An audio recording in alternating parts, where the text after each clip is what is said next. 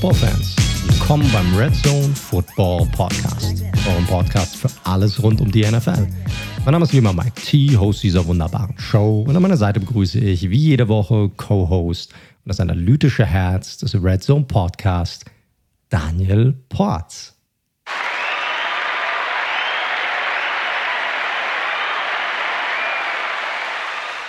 Servus, Daniel. Das passiert jetzt wirklich jede Woche? Ja, wird nicht alt, oder?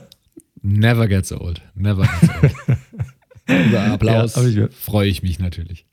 Ja, fast gedacht. Wie geht's dir, Mann? Hast du eine gute Woche gehabt? Die Außengastro ist auf. Ja, geile Woche nice. gehabt. für, für jemanden wie mich, der hier noch mitten in der Stadt wohnt und der im letzten Jahr gar nicht so viel davon profitieren konnte, war das sehr nice. Außengastro auf. Ein bisschen umständlich noch gewesen bis zum Wochenende mit Schnelltest und so weiter und so fort. Aber dann war Hast es. vorzeigen oder was? Eh, nö. Aber haben solltest du einen, wenn dann jemand kontrolliert, sonst wird es teuer. Aber ja, am Ende schön da draußen bei einer Pizzeria gesessen, ein paar Drinks genommen, dann später noch mit ein paar Kumpels an der Isar getroffen und da dem Regentreiben zugeschaut. Die ganzen jungen Leute, die wieder unterwegs sind. Da zähle ich mich ja so mit Mitte 30 nicht mehr so 100 Pro dazu. Da waren, glaube ich, Leute dabei, die waren halb so alt wie ich. Aber einfach mal schön wieder back to life, back to reality. Back zur Normalität. So ein bisschen, ne? So schaut's aus, ja. Ja, nice, sehr gut, freut mich, freut mich. Ja, bei mir gab es nichts groß Neues, außer dass ich relativ krank war die ganze Woche über. So direkt nach unserer Aufnahme letzte Woche. Ich weiß nicht, woran es lag. Vielleicht, weil ich mir, weil mein Kopf nicht mehr klar kam mit den ganzen Meinungen, die du hattest zu den, zu den Spielern, die du mir entgegengeschmissen hast. Aber ich war tatsächlich im Bett mit Schüttelfrost und Fieber und äh, teils Wahnvorstellungen. Und das keine zwei Stunden, nachdem wir aufgenommen haben. Also war, war eine wilde Woche. Corona war es allerdings nicht, Leute. Vielleicht ja. war das die Werder Abstiegskrippe. Die konntest, ja, wahrscheinlich. Konntest du wahrscheinlich, da musste noch was raus. Aber, aber es gibt ja einen Neuanfang. Also eher wah, wah, wah, wah für diesen Dad-Joke, genau. aber. Genau. ja, wir, unsere ja, beiden Clubs haben beide neue Trainer. Korrekt, korrekt, korrekt. Ähm, ich weiß nicht, was ich von ihm halten soll, aber ich bin froh, dass jetzt endlich anfängt, mit ja. der Vorbereitung und mit ja. Ja, Leute, es ist wie es ist. Gut, kommen wir zum Football. Ähm, letzte Woche ziemlich cool. Also, wir haben ja unsere Top 22 der AFC gemacht und mit der kleinen Einschränkung, dass wir nur einen Spieler jeweils aus einem Team mit reinnehmen dürfen.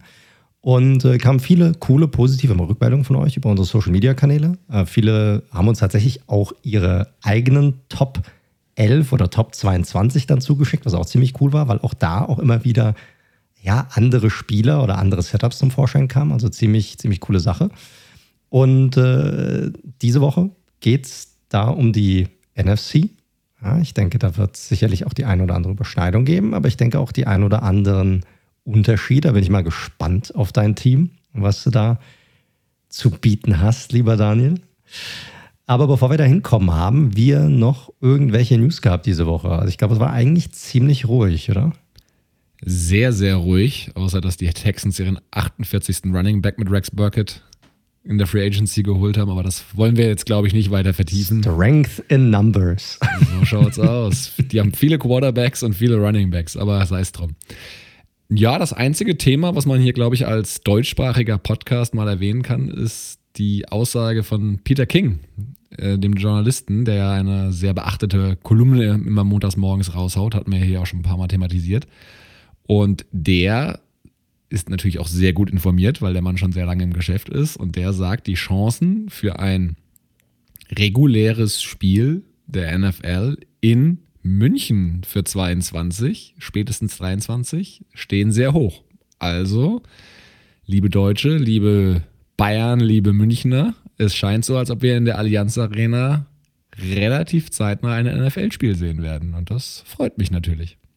Ja, ich habe die gleiche Kolumne, die habe ich auch gelesen. Ist immer wieder interessant gerade, weil er, haut ja jeden Montag haut er ja was raus. Und äh, Ja, äh, fand auch cool, dass sie, also krass eigentlich, dass die Allianz Arena so als erstes auch genannt wurde, weil die wohl am ehesten NFL-ready sei. Gar nicht so Frankfurt und Düsseldorf oder so, sondern tatsächlich die Allianz Arena. Und äh, ja, fand ich schon spannend. Was ich auch interessant fand in dem Artikel war, dass er gesagt hat, dass die NFL so ein bisschen Abstand genommen hat davon, wirklich, also von dieser Idee, auch mal ein Team im Ausland zu haben, weil einfach die logistischen Schwierigkeiten, die dahinter stecken, zu groß seien und das wohl Minimum in den nächsten fünf bis zehn Jahren definitiv nichts wird und wenn überhaupt, dass dann wohl eher, ich sag mal, ein Team in Mexiko oder vielleicht sogar ein Team in Kanada eher so in Betracht gezogen werden würden als ein Team in London oder ein Team Deutschland. Aber er hat schon Deutschland explizit auch genannt, also auch gerade was die Zuschauerzahlen anging und ähm, was, den, äh, was die ähm, Subscriber-Abonnenten des Game Pass anging und so weiter. Also war Deutschland schon mit, mit dabei. Und wir erhalten deutlich mehr Aufmerksamkeit mittlerweile, was das ganze Thema Auslandsvermarktung angeht von der NFL. Also da bin ich mal gespannt, was auch in den nächsten Jahren auf uns zukommt und wovon wir unter Umständen als Podcast vielleicht auch profitieren könnten. Müssten wir mal schauen. Ja, das wäre super, wenn man dann hier nochmal den einen oder anderen Gast bekommt. Ich fand dieses Thema Auslandsteam immer sehr spannend. Na, man merkt halt, dass die NFL sich keine eigenen Grenzen setzt, in welche Richtung sie denkt. Alles, was dem Business zuträglich ist, ist erstmal denkbar. So gehen sie ran. Korrekt.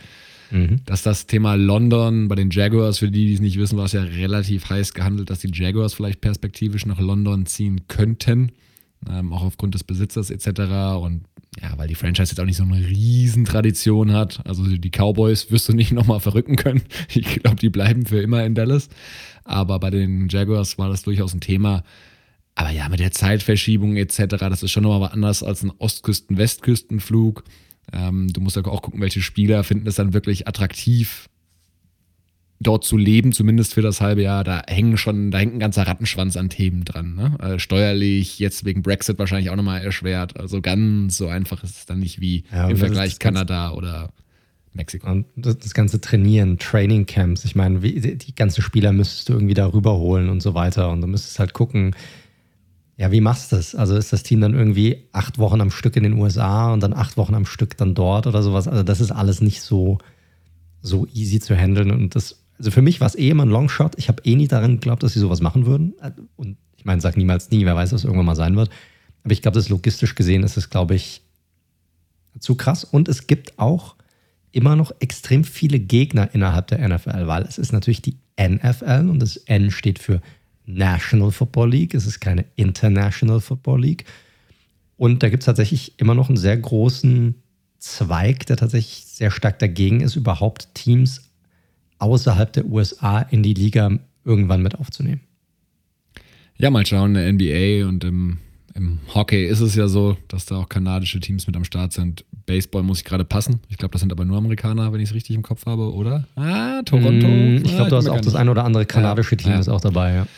Naja, sei es drum. Also, Key Message, Deutschland, reguläres Spiel, denkbar, Auslandsteam, eher weniger denkbar zumindest. Sagen wir mal mittelfristig korrekt. Gut, aber ich glaube, das war's. Das waren so die großen News, wenn, über, wenn man sie überhaupt News nennen kann.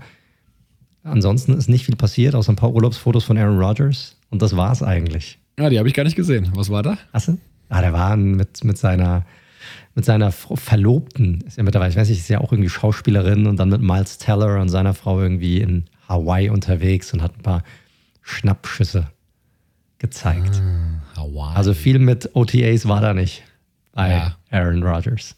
Nachvollziehbar. Nachvollziehbar. Ja, mal gucken, was. Vielleicht kommt noch irgendwas während unserer Aufnahme rein. Heute ist ja die magische 1. Juni Deadline und alle vermuten ja, dass der Julio Jones Trade nicht nur passiert, sondern schnell passieren wird. Wobei ich jetzt heute gelesen habe, dass die Falcons angeblich nicht von ihrer Forderung abrücken, einen First-Round-Pick für ihn zu bekommen. Und uh, das finde ich einigermaßen sportlich bei dem Restgehalt, was er noch hat. Aber we will see. Vielleicht passiert ja irgendwas während der Aufnahme. Ja, schauen wir mal. Drei, angeblich sollen ja drei NFL-Teams irgendwie interessiert sein. Da kann man jetzt rumspekulieren, wer das ist. Wer hat Bedarf an, an Wide Receivern? Ah, ich glaube, bei Zach Ertz soll es eh nicht sein. Stimmt. Also der ist auch ja immer noch, auch schon seit Monaten auf dem Trade-Block. Mal gucken, was da passiert. Über die nächsten, ja, keine Ahnung, ein, zwei Wochen, der wird sicherlich auch getradet werden. Schauen wir mal, wird, wird jetzt wieder ein bisschen spannender und dann fängt Mandatory Training Camp auch bald an und dann kommen die richtigen Stories, ne? die Camp Battles, auf die jeder Fan wartet und heiß ist, um zu hören, welcher undrafted äh, Free Agent Wide Receiver sieht unglaublich gut aus, nur um dann später nicht auf den Roster zu kommen. ja, habe ich jetzt die letzten zwei Jahre auch ein paar schmerzhafte Geschichten mitbekommen, auf jeden Fall. Ja. Da werden die Hoffnungen immer groß. Boah, sieht der geil aus. Geil. Zehn Catches in einem Preseason-Game. Ja, gecuttet. ja, ist so. Passiert. Ist so. Passiert. Gut, aber ich würde sagen, dann steigen wir rein in die NFC, oder? Absolut. Also Top 22. Willst du vielleicht für die, die letzte Woche noch nicht zugehört haben, hört gerne rein, war eine coole Folge, äh, nochmal ganz kurz die Regeln erklären, auf denen wir basierend unser Team zusammenstellen. Ja, es ist denkbar einfach, zumindest als ich am Wochenende nochmal ein, zwei Kumpels erklärt habe, meinten die schon nach dem ersten Satz, ja, ich habe es verstanden. Es ist nicht so kompliziert. Also im Endeffekt einfach, wir stellen unsere Top 11 offensiv als auch defensiv auf. Äh, Formation, also realistisch, aber frei wählbar, sagen wir es mal so. Plus Coach. Und das Entscheidende ist dabei, dass wir aus jedem Team, also aus 16 Teams, nur jeweils einen picken können. Konkretes Beispiel, wenn ich einen Tom Brady als Quarterback habe, kann ich nicht einen Mike Evans als Wide Receiver beispielsweise haben, sondern muss mich dann entscheiden auf Basis, wie wichtig ich den Spieler selbst oder wie gut ich ihn finde und ja, wie, wie hoch wir den Positional Value einschätzen. So sind die Regeln. Sehr gut, tipptopp. Das war es dann auch schon. Dann würde ich sagen, steigen wir direkt rein. Wollen wir wieder mit der Offense anfangen? Wie letzte Woche auch? Na klar, mit dem. Sehr gut. Dann darfst du, mein Lieber, beginnen. Gut, dann fangen wir natürlich mit der Quarterback-Position an. Da werden wir es, glaube ich, auch nicht ewig in die Länge ziehen, weil die Namen, die dort, glaube ich, in der Verlosung sind, sind alle größtenteils sehr bekannt. Aber die meisten habe, Spieler dürften größtenteils bekannt sein. Ja, definitiv, definitiv. Aber es gibt ja nochmal, ne, bei einem Guard oder einem Tackle kann man ja noch ein bisschen ein, zwei Sachen vielleicht erzählen, die noch nicht so bekannt sind, wie jetzt bei meinem Quarterback, denn du hast ihn gerade eben schon genannt, das ist Aaron Rodgers es gab für mich. Surprise, surprise. Richtig. Äh, die einzige Überlegung war natürlich hier noch den, den Goat Brady zu nehmen. Du hast bei beiden Spielern allerdings so den Trade-off, dass wenn du ihn als Quarterback nimmst, also Rogers oder Brady, du so oder so opfern musst an anderer Stelle. Ich habe mich schlussendlich für, für Rogers äh, entschieden, auch wenn Brady der sicherlich was Titel angeht erfolgreich ist. Ich brauche heute zu Aaron Rodgers nicht super viel zu sagen, einfach nur mal ganz basic, ein paar Zahlen, gar nicht weit ausgeholt. War mittlerweile dreimal MVP, einmal ja auch den Super Bowl gewonnen. Letzte Saison einfach nochmal sich das vergegenwärtigen. Completion Percentage von fast 71 Prozent, 4300 Yards und jetzt kommt es 48 Touchdowns und 5 Interceptions. Also kranke, kranke Saison. Hat in seiner Karriere 412 Touchdowns zu 89 Interceptions und hat jetzt schon fünf Saisons über 40 Touchdowns erzählt. Also Wahnsinn. Rogers, eine krasse Karriere. Eigentlich fast schade, dass er wirklich bisher nur diesen einen Super Bowl gewonnen hat. Das ist halt so das, was ihm so ein bisschen anheftet. Aber natürlich trotzdem ein Future Hall of Famer und natürlich eine Personalie, die sehr spannend zu betrachten sein wird, wie das weitergeht bei den Packers. Ja, korrekt. Ich glaube, Talent, also vom Talent her, ist es, glaube ich, keine Frage. Da hätte ich ihn sicherlich auch genommen. Ich habe ihn aber tatsächlich nicht. Also mein Pick ist er nicht. Das hat so ein bisschen damit zu tun, dass er mir ein Ticken zu dievenhaft ist. Also so gut er auch ist und die ganzen Stats, die du hast, aufgezählt hast, die sind absoluter Wahnsinn. Man hat bei ihm halt manchmal so ein bisschen das Gefühl, als würde er sich selbst einen Ticken zu wichtig nehmen in diesem Gesamtaspekt. Ob das jetzt tatsächlich so ist oder nicht, ähm, kann keiner von uns wirklich beurteilen und wirklich wissen. Das ist eine reine Gefühlssache. Er hat halt nur in Anführungsstrichen diesen einen Super Bowl, aber selbst diesen einen zu gewinnen ist natürlich sehr schwer und das nimmt ja auch keiner weg. Er ist Super Bowl-Sieger, er wird definitiv Hall of Famer sein, ist einer der besten Quarterbacks aller Zeiten, ja, nicht nur jetzt. Das sehe ich auch so.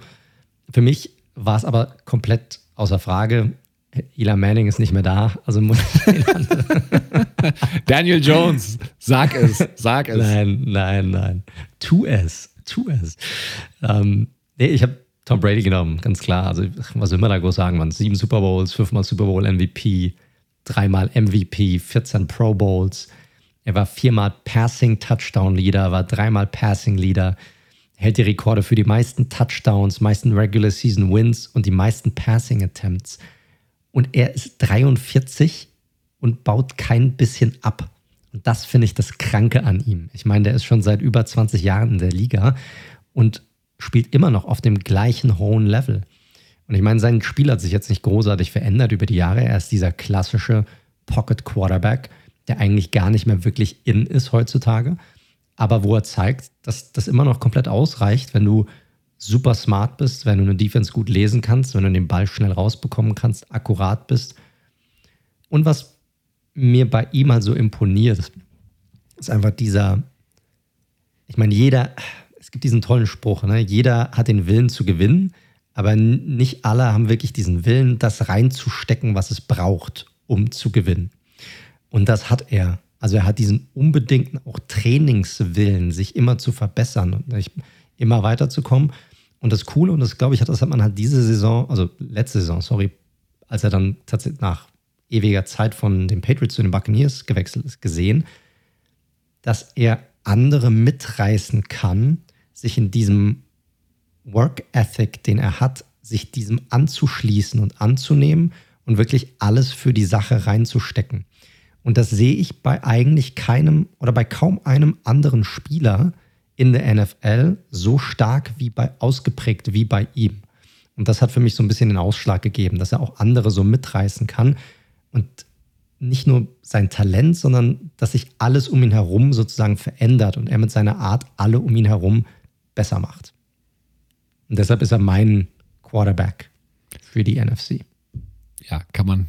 Gegen Brady kann man, glaube ich, relativ schlecht gegen argumentieren. Von daher kann ich das nur bestätigen, was du gesagt hast. Natürlich krass, was der jetzt in den letzten Jahren, glaube ich, auch nochmal eine sehr enge Beziehung zu seinem Personal Trainer. Da gab es ja auch mal so ein bisschen Spannung wohl in New England, äh, weil das der gute alte Bill nicht so gern gesehen hat. Und der ordnet dem ja alles unter. Also trinkt ja, mal abgesehen von dieser legendären Boot, Super Bowl Party, trinkt er, glaube ich, ansonsten auch keinen Alkohol. Ich glaube, es gab zwei Tage später oder sowas Back to Work irgendwie schon erste Fotos, wie er wieder mit seinem Fitnesstrainer unterwegs war, wo jeder gesagt hat, okay, ich flack mich mal auf eine Insel. Aber gut, das ist halt das, was dann die, das ist ja auch im Fußball bei einem Cristiano Ronaldo und was weiß ich was so, das ist halt irgendwie dann doch nochmal, was die Top-Spieler von den Future-Legenden irgendwie doch nochmal unterscheidet, ne? Wo Korrekt, exakt. Talent exakt. und dann Work Ethic noch hinzukommt, äh, also zusammentrifft. Ja, genau. Gut, damit hätten wir die wichtigsten Spieler, sind es halt trotzdem abgefrühstückt und damit bleibt für dich kein Packer mehr übrig und für mich kein Buccaneer mehr übrig, in der Offense zumindest. So ist es. Womit machen wir weiter? Wide Receiver. Machen wir weiter mit den Wide Receivern. Da bin ich jetzt mal gespannt, wen du da hast. Also, man muss natürlich mal sagen, nur für die, die letzte Woche nicht gehört haben, erstmal Shame on you, holt das nach wir gucken natürlich, wir nehmen jetzt nicht nur die drei besten, sondern wir achten schon auch noch so ein bisschen darauf, dass es auch noch Sinn macht. Also ich habe beispielsweise schon einen Slot-Wide Receiver mit am Start. Aber ich würde gerne mal mit meinen Outside-Option Nummer uno anfangen. Und das ist für mich DeAndre Hopkins von den Arizona Cardinals. DeAndre Hopkins, mittlerweile 29, äh, First Round Pick 2013, knapp 1,85 groß, 96 Kilo schwer und ja, Hopkins ist euch natürlich ein Begriff in einem spektakulären Trade letztes Jahr zu den Cardinals gekommen von den Texans. Und ich finde es halt krass bei ihm, seit er in der NFL ist, war er wirklich nur zweimal unter 1000 Yards, zweimal bereits über den 1500 Yards. Ähm, und er hat auch in Arizona gleich direkt da weitergemacht, wo er bei den Texans aufgehört hat. Also schon wieder über 1400 Yards, sechs Touchdowns ist okay, ist jetzt nicht überragend, passt. Und das ist so ein physisch starker Outside Receiver. Ich glaube, man könnte diskutieren oder man könnte sagen, was Contested Catches angeht, vielleicht der beste der Liga, also der Top 3 auf jeden Fall. Deswegen braucht er auch gar nicht so viel Separation kreieren, wie vielleicht der ein oder andere es jetzt macht, weil er einfach in diesen 50-50 Balls einfach so gut ist. Der zieht zudem auch, das taucht in keinen Stats in irgendeiner Form auf. Der zieht aber auch so viele Pass-Interference einfach noch, weil die Cornerbacks so Angst haben, weil sie so nah an ihm dran sind und so physisch gegen ihn spielen müssen, dass er da immer wieder eine Strafe auch noch zieht für seine Offense. Und ja, was soll man noch zu ihm sagen? Also äh, vor allem zwei Sachen, die einfach seine Leistung nochmal besser herausstellen sollen. Sowohl bei den Cardinals letztes Jahr als auch vor bei den Texans konnten sich Defenses komplett auf ihn fokussieren, weil er ganz klar der Go-To-Guy für seine jeweiligen Quarterbacks war. Das macht es schon mal deutlich schwerer für einen Wide Receiver. Klar, damit muss ein Wide Receiver Number One irgendwie umgehen können, aber es gab schon bei beiden Franchises einen klaren Drop-Off zwischen ihm und Wide Receiver Nummer 2. Und bis auf die zwei Jahre mit Deshaun Watson hatte er jetzt nicht unbedingt Elite Quarterback Play. Murray letztes Jahr war okay, war jetzt auch nicht überragend. Und wenn man mal Watson ausnimmt bei den Texans, da war halt wirklich Brock Osweiler, um ihn mal wieder zu nennen, Tom Savage und wer da alles zu ihm geworfen hat. Also das war jetzt nicht gerade die Creme de la Creme und sicherlich keine Future Hall of Famer. Von daher finde ich die Leistung von DeAndre, DeAndre Hopkins umso beeindruckender und für mich ganz klar einer der drei besten Wide Receiver in der NFC. Ja, ich kann dich gar nicht so viel gegen sagen. Also DeAndre Hopkins ist ein super Wide Receiver. Ich habe ihn nicht bei mir drin, aber es sind trotzdem, also ich war auch sehr lange am überlegen, ob ich ihn mit reinnehme. Ich fand ihn in meinem Mix, ich weiß nicht warum, irgendwie nicht ganz passend, weil er für mich, er war für mich eine klare Nummer 1 und ich habe eine andere klare Nummer 1. Und ich wollte ihn nicht als, ich wollte nicht zwei klare Nummer 1, sondern ich wollte so eine 1a und dann so eine 1b haben und nicht zwei 1as irgendwie. Und aber da kannst nichts gegen sagen. Ich meine, gerade Contested Catches, jeder kennt den, das Hail Mary-Ding, was er, was er letzte Saison rausgeholt hat, wo Kyler Murray dieses Ding über 50 Yards geworfen hat und er mit drei Cornerbacks an ihm dran das Teil noch aus der Luft geholt hat. Der Typ ist Wahnsinn. Du hast es auch schon angesprochen. Bei den Texans hat er nie ein wirklich richtig gutes Team um sich herum gehabt. Jetzt bei den Cardinals war es auch nicht so viel besser, obwohl die schon ein bisschen besseren Receiving Core haben. Also ich meine, mit Larry Fitzgerald als Go-To-Guy sozusagen, auch gerade um die Chains zu moven, gibt es da schon noch jemand anderen. Aber generell hast du recht, er ist immer die klare Nummer eins. Defenses können sich auf ihn fokussieren und er kriegt es trotzdem hin, immer geile ja, Stats zu produzieren. Ja, und Fitzgerald war letztes Jahr kein Faktor mehr. Der hat weniger Yards gemacht und Targets gesehen als Arnold, der gerade, der Tight End, der gerade zu den Panthers gegangen ist. Von daher klarer, klar, ich will nicht sagen One-Man-Show, aber klarer Drop-Off auf jeden Fall. Das stimmt. Das stimmt. Gut, ich mache mal weiter mit meiner Nummer 1, wenn das okay ist für dich. Das ist ähm, bestens. Mein, meine klare Nummer 1 ist äh, Devante Adams von den Packers. Ja, da ich ja nicht Rogers genommen habe, kann ich ihn jetzt hier nehmen. Das ist mein Packer-Pick. Äh, Adams war ein Second-Round-Pick in 2014 und ist meiner Meinung nach womöglich der aktuell beste Receiver in der Liga. Hatte eine unglaublich krasse Saison letztes Jahr ähm, mit äh, 18 Touchdowns. Ähm, hat aber insgesamt tatsächlich in seiner Karriere nur 2000 Yards äh, Seasons gehabt, also über 1000 Yards. Äh, trotzdem ein sehr konstanter Receiver. Ähm, dafür aber 62 Touchdowns insgesamt in seiner Karriere. Und 58 davon in den letzten fünf Saisons. Also der hat einen Schnitt von ja, knapp 11,5, 12 Touchdowns über die letzten fünf Jahre hinweg pro Saison. Das ist schon krass. Und wer ihn letzte Saison spielen gesehen hat, der weiß auch warum. Typ hat unglaublich gute Hände, ist physisch stark, rennt, rennt super Routes, ist schnell, super Contested Catches. Er ist einfach der komplette Receiver. Hat 80 Prozent seiner Targets gefangen und fast 70 Prozent über seine gesamte Karriere hinweg. Und ist für mich deshalb ganz klar die Nummer eins für mich hier in meinem Wide Receiver Core in der NFC. Auch ein solider Spieler, kann man nicht anders sagen. Nein, klar. Ich meine, das war der Trade-off, den ich halt machen musste mit Rogers. Dann opferst du halt Davante Adams.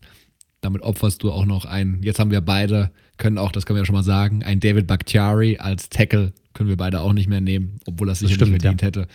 Ja. Das ist der Trade-off, den man machen muss. Und ja, zu Davante Adams haben wir im Laufe des, der letzten Saison sehr viel gesagt und äh, beschrieben, gerade was auch die wirklich die Produktion, die Production angeht. Unfassbar. Einer der besten Wide Receiver logischerweise der NFL. Korrekt, korrekt. Willst du weitermachen mit deinem zweiten? Ja, sehr gerne. Ich bleibe nochmal bei äh, einer weiteren Outside-Waffe, weil ich mag nicht, dass dieser Abgesang auf ihn, der ist mir schon ein bisschen, bisschen zu groß, ehrlich gesagt, dafür, dass er eigentlich jetzt eine mittelmäßige und verletzungsanfällige Saison hat und das ist Julio Jones. Mittlerweile 32, wir hatten es ja schon viel thematisiert, aber mir war es wichtig in diesem Podcast hier nochmal, vielleicht baut er ab wie ein AJ Green, ich weiß es nicht, noch wissen wir es aber nicht und deswegen wollte ich einfach nochmal herausstellen, wie gut Julio Jones eigentlich ist und was er eigentlich auch schon geleistet hat. Also ist er 2011 mittlerweile, also schon zehn Jahre in der NFL, war damals ein Six Overall Pick. Krass gebauter Wide Receiver einfach. 1,90 groß, 220 Pfund. Also das ist wirklich, wirklich massiv. Und das Krasse ist, natürlich ist er ein extrem physischer Receiver, ganz klar, mit den Maßen, die er hat, aber auch brutal schnell einfach bei der Größe. Wirklich einen sehr guten Speed und auch eine gute Quickness für mich, jetzt klar, letztes Jahr muss man halt berücksichtigen, aber vorher hatten wir, glaube ich, auch das Ranking ja gemacht gehabt, war er für mich der beste, all around der beste Receiver in der NFL. Nach der letzten Saison, wie gesagt, kann man darüber diskutieren, weil der ist ein Top-Route-Runner, der kreiert Separation, klassischer X-Receiver, der kann aber auch im Slot tatsächlich starten. Also der ist auch wirklich flexibel und der kann halt wirklich, der hat überall pro produziert, der kann überall auf dem Feld in der Offense, kann der für dich wichtige Plays machen. Und was das nochmal herausstellt, wenn man die letzte Saison jetzt mal rausnimmt, sechs Saisons nacheinander mit über 1300 Receiving Yards. Also, das ist ein Wort. Ja, das ist der Wahnsinn, Mann. Das ist schon echt, echt krass, was er da abgerissen hat. Definitiv, definitiv. Klar, natürlich im Zusammenspiel mit Matt Ryan, ähm, kann man nicht anders sagen, aber Julio, einer, also der krassesten Receiver der letzten zehn Jahre. Definitiv. Ich hoffe, er legt nochmal eine kleine Comeback-Saison hin. Die letzte Saison war jetzt auch nicht so scheiße, wie sie immer gemacht wurde. Er hat halt einfach nur dauerhaft mit, mit Oberschenkelproblemen zu kämpfen. Deswegen muss man mal schauen, wie sich das entwickelt. Ich glaube, da steckt aber noch was drin. War siebenmal Pro Bowler und vielleicht legt er ja eine Comeback-Saison hin und schafft es auch nochmal ein achtes Mal zu dieser Auswahl. Also Julio Jones auf der einen, Hopkins auf der anderen Seite, sehr erfahrenes Receiver-Core sicherlich natürlich auch, aber ich glaube, da kannst du die Bälle fast überall hinschmeißen, die, die fangen die schon irgendwie. Ist ein formidables Duo, das du dir hier zusammengestellt hast, auf jeden Fall. Da kann man nicht groß was gegen sagen. Ich glaube, gegen Julio Jones kannst du generell nichts sagen. Die letzte Saison war halt schon nicht so klar, da auch die Verletzungsprobleme, das muss man halt auch echt sagen, das hat sicherlich da mit reingespielt. Ich glaube trotzdem, dass er immer noch auf einem sehr guten Niveau ist und ich glaube, das wird er auch allen noch zeigen. Aber ich finde es krass, ich habe ihn auch nicht drin. Also ich habe auch kurz überlegt, aber ich habe mich dann doch für einen anderen Spieler dann entschieden bei mir. Aber generell ist Julio, ja, du hast es erwähnt, ich glaube innerhalb der letzten zehn Jahre, wenn du dir die so betrachtest, vielleicht der beste Receiver in der NFL. Gut, wen hast du denn dann genommen? Vielleicht ja meine dritte Wahl auf Outside. Ich habe äh, hab mir das lebende Highlight Reel geschnappt. Ah. Und zwar Allen Robinson von den Chicago Bears. Free A-Rob. Ja, also wie gesagt, äh, wer ihn schon mal spielen gesehen hat, der weiß, ein großer Receiver ist auch ein ganz klarer Outside-Receiver. Und äh, also hatte ich gedacht, komme ich gleich dazu. Ähm, fängt, ist gerade was Contested Catches angeht, das ist unglaublich, was er da abreißt. Und äh, vielleicht ein bisschen zu ihm. Karriere fing echt gut an bei ihm. Da wurde er von, von Jacksonville gedraftet in der zweiten Runde. Da sehe ich auch gerade, dass alle meine Receiver, alle drei, Zweitrunden-Picks sind. Auch ziemlich krass. Ähm, also Karriere fing ziemlich gut an bei ihm bei den, bei den äh, Jaguars. Er hatte in seiner zweiten Saison schon 1400 Receiving Yards, ähm, bildete damals dieses krasse Duo mit Alan Hearns, die beiden Allens. Und äh, die hatten beide über 1000 Yards in, der, in 2015 und über 10 Touchdowns in der gleichen Saison. Also muss man auch erstmal hinbekommen als Wide Receiver Duo. Und ähm, baute dann ein bisschen ab, äh, hatten dann ein richtig schlechtes Team. Jacksonville ging 3 und 13, Gus Bradley wurde gefeuert. Und im Jahr darauf hatte sich dann das Kreuzband gerissen. Alle haben schon gedacht, okay, ja, eine sehr, eine Karriere, die sehr steil begann, könnte äh, sich herausstellen, als, als würde er nicht das hinbekommen, was man, was man sich so wirklich von ihm erwartet hat.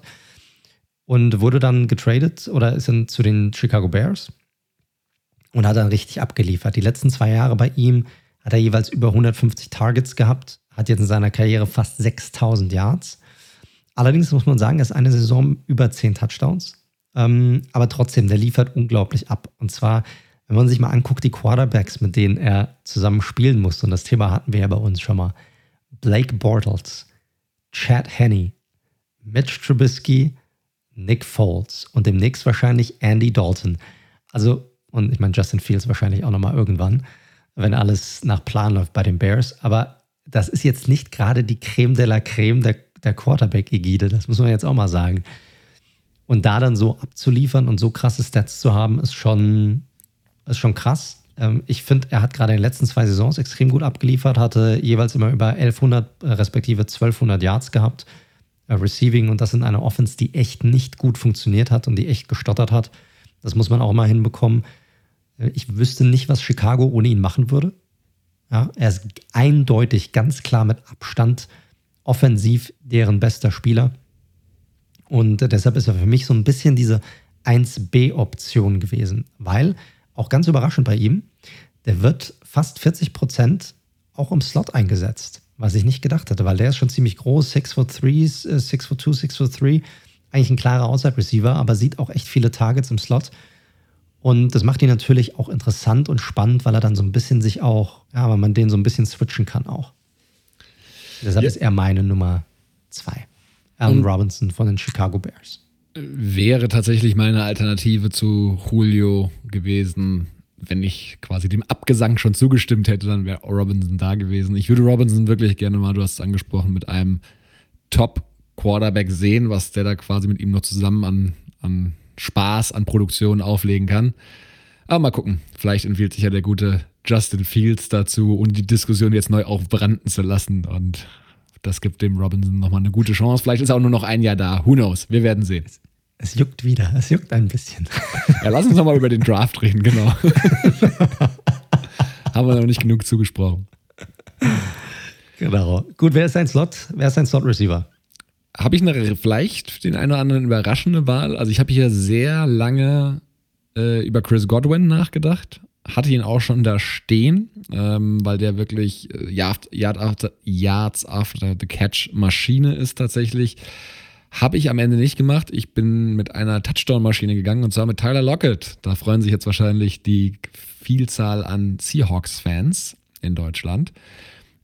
Tyler Lockett, klar, natürlich ein Spieler, der deutlich mehr im Slot spielt, auch ganz anders gebaut als die anderen beiden. Keine 1,80, 1,78 groß, 83 Kilo, ehemaliger Third-Round-Pick. Ähm, 2015 war das. Und für mich weiterhin einer der besten Slot-Receiver der Liga. Der hat seit 2018 einfach nochmal so eine Schippe draufgepackt, was seine Production angeht. Hat jetzt in den letzten drei Jahren im Schnitt über 1000 Yards erzielt und vor allem 28 Touchdowns seitdem aufgelegt. Also diese Chemie gemeinsam mit Russell Wilson, die ist definitiv da. Und zudem einfach auch super sichere Hände, starker Route Runner, der hat in seiner Karriere einen Fumble gehabt, wirklich, äh, einen Lost Fumble gehabt.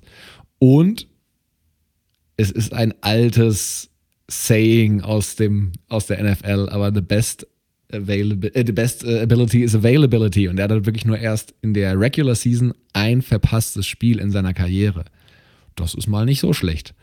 Also, der Kollege steht auf dem Feld, der Kollege produziert in den letzten drei Jahren wirklich krass, weil wie gesagt, Slot Receiver liegen ja in der Regel nicht so Zahlen auf wie jetzt die, die, die Outside Receiver und sehr beeindruckend. Ich weiß nicht, ob er unterschätzt ist, soweit würde ich nicht gehen, aber ich glaube nicht, dass ihn unbedingt jetzt jeder hier in meinem Receiving Core erwartet hat.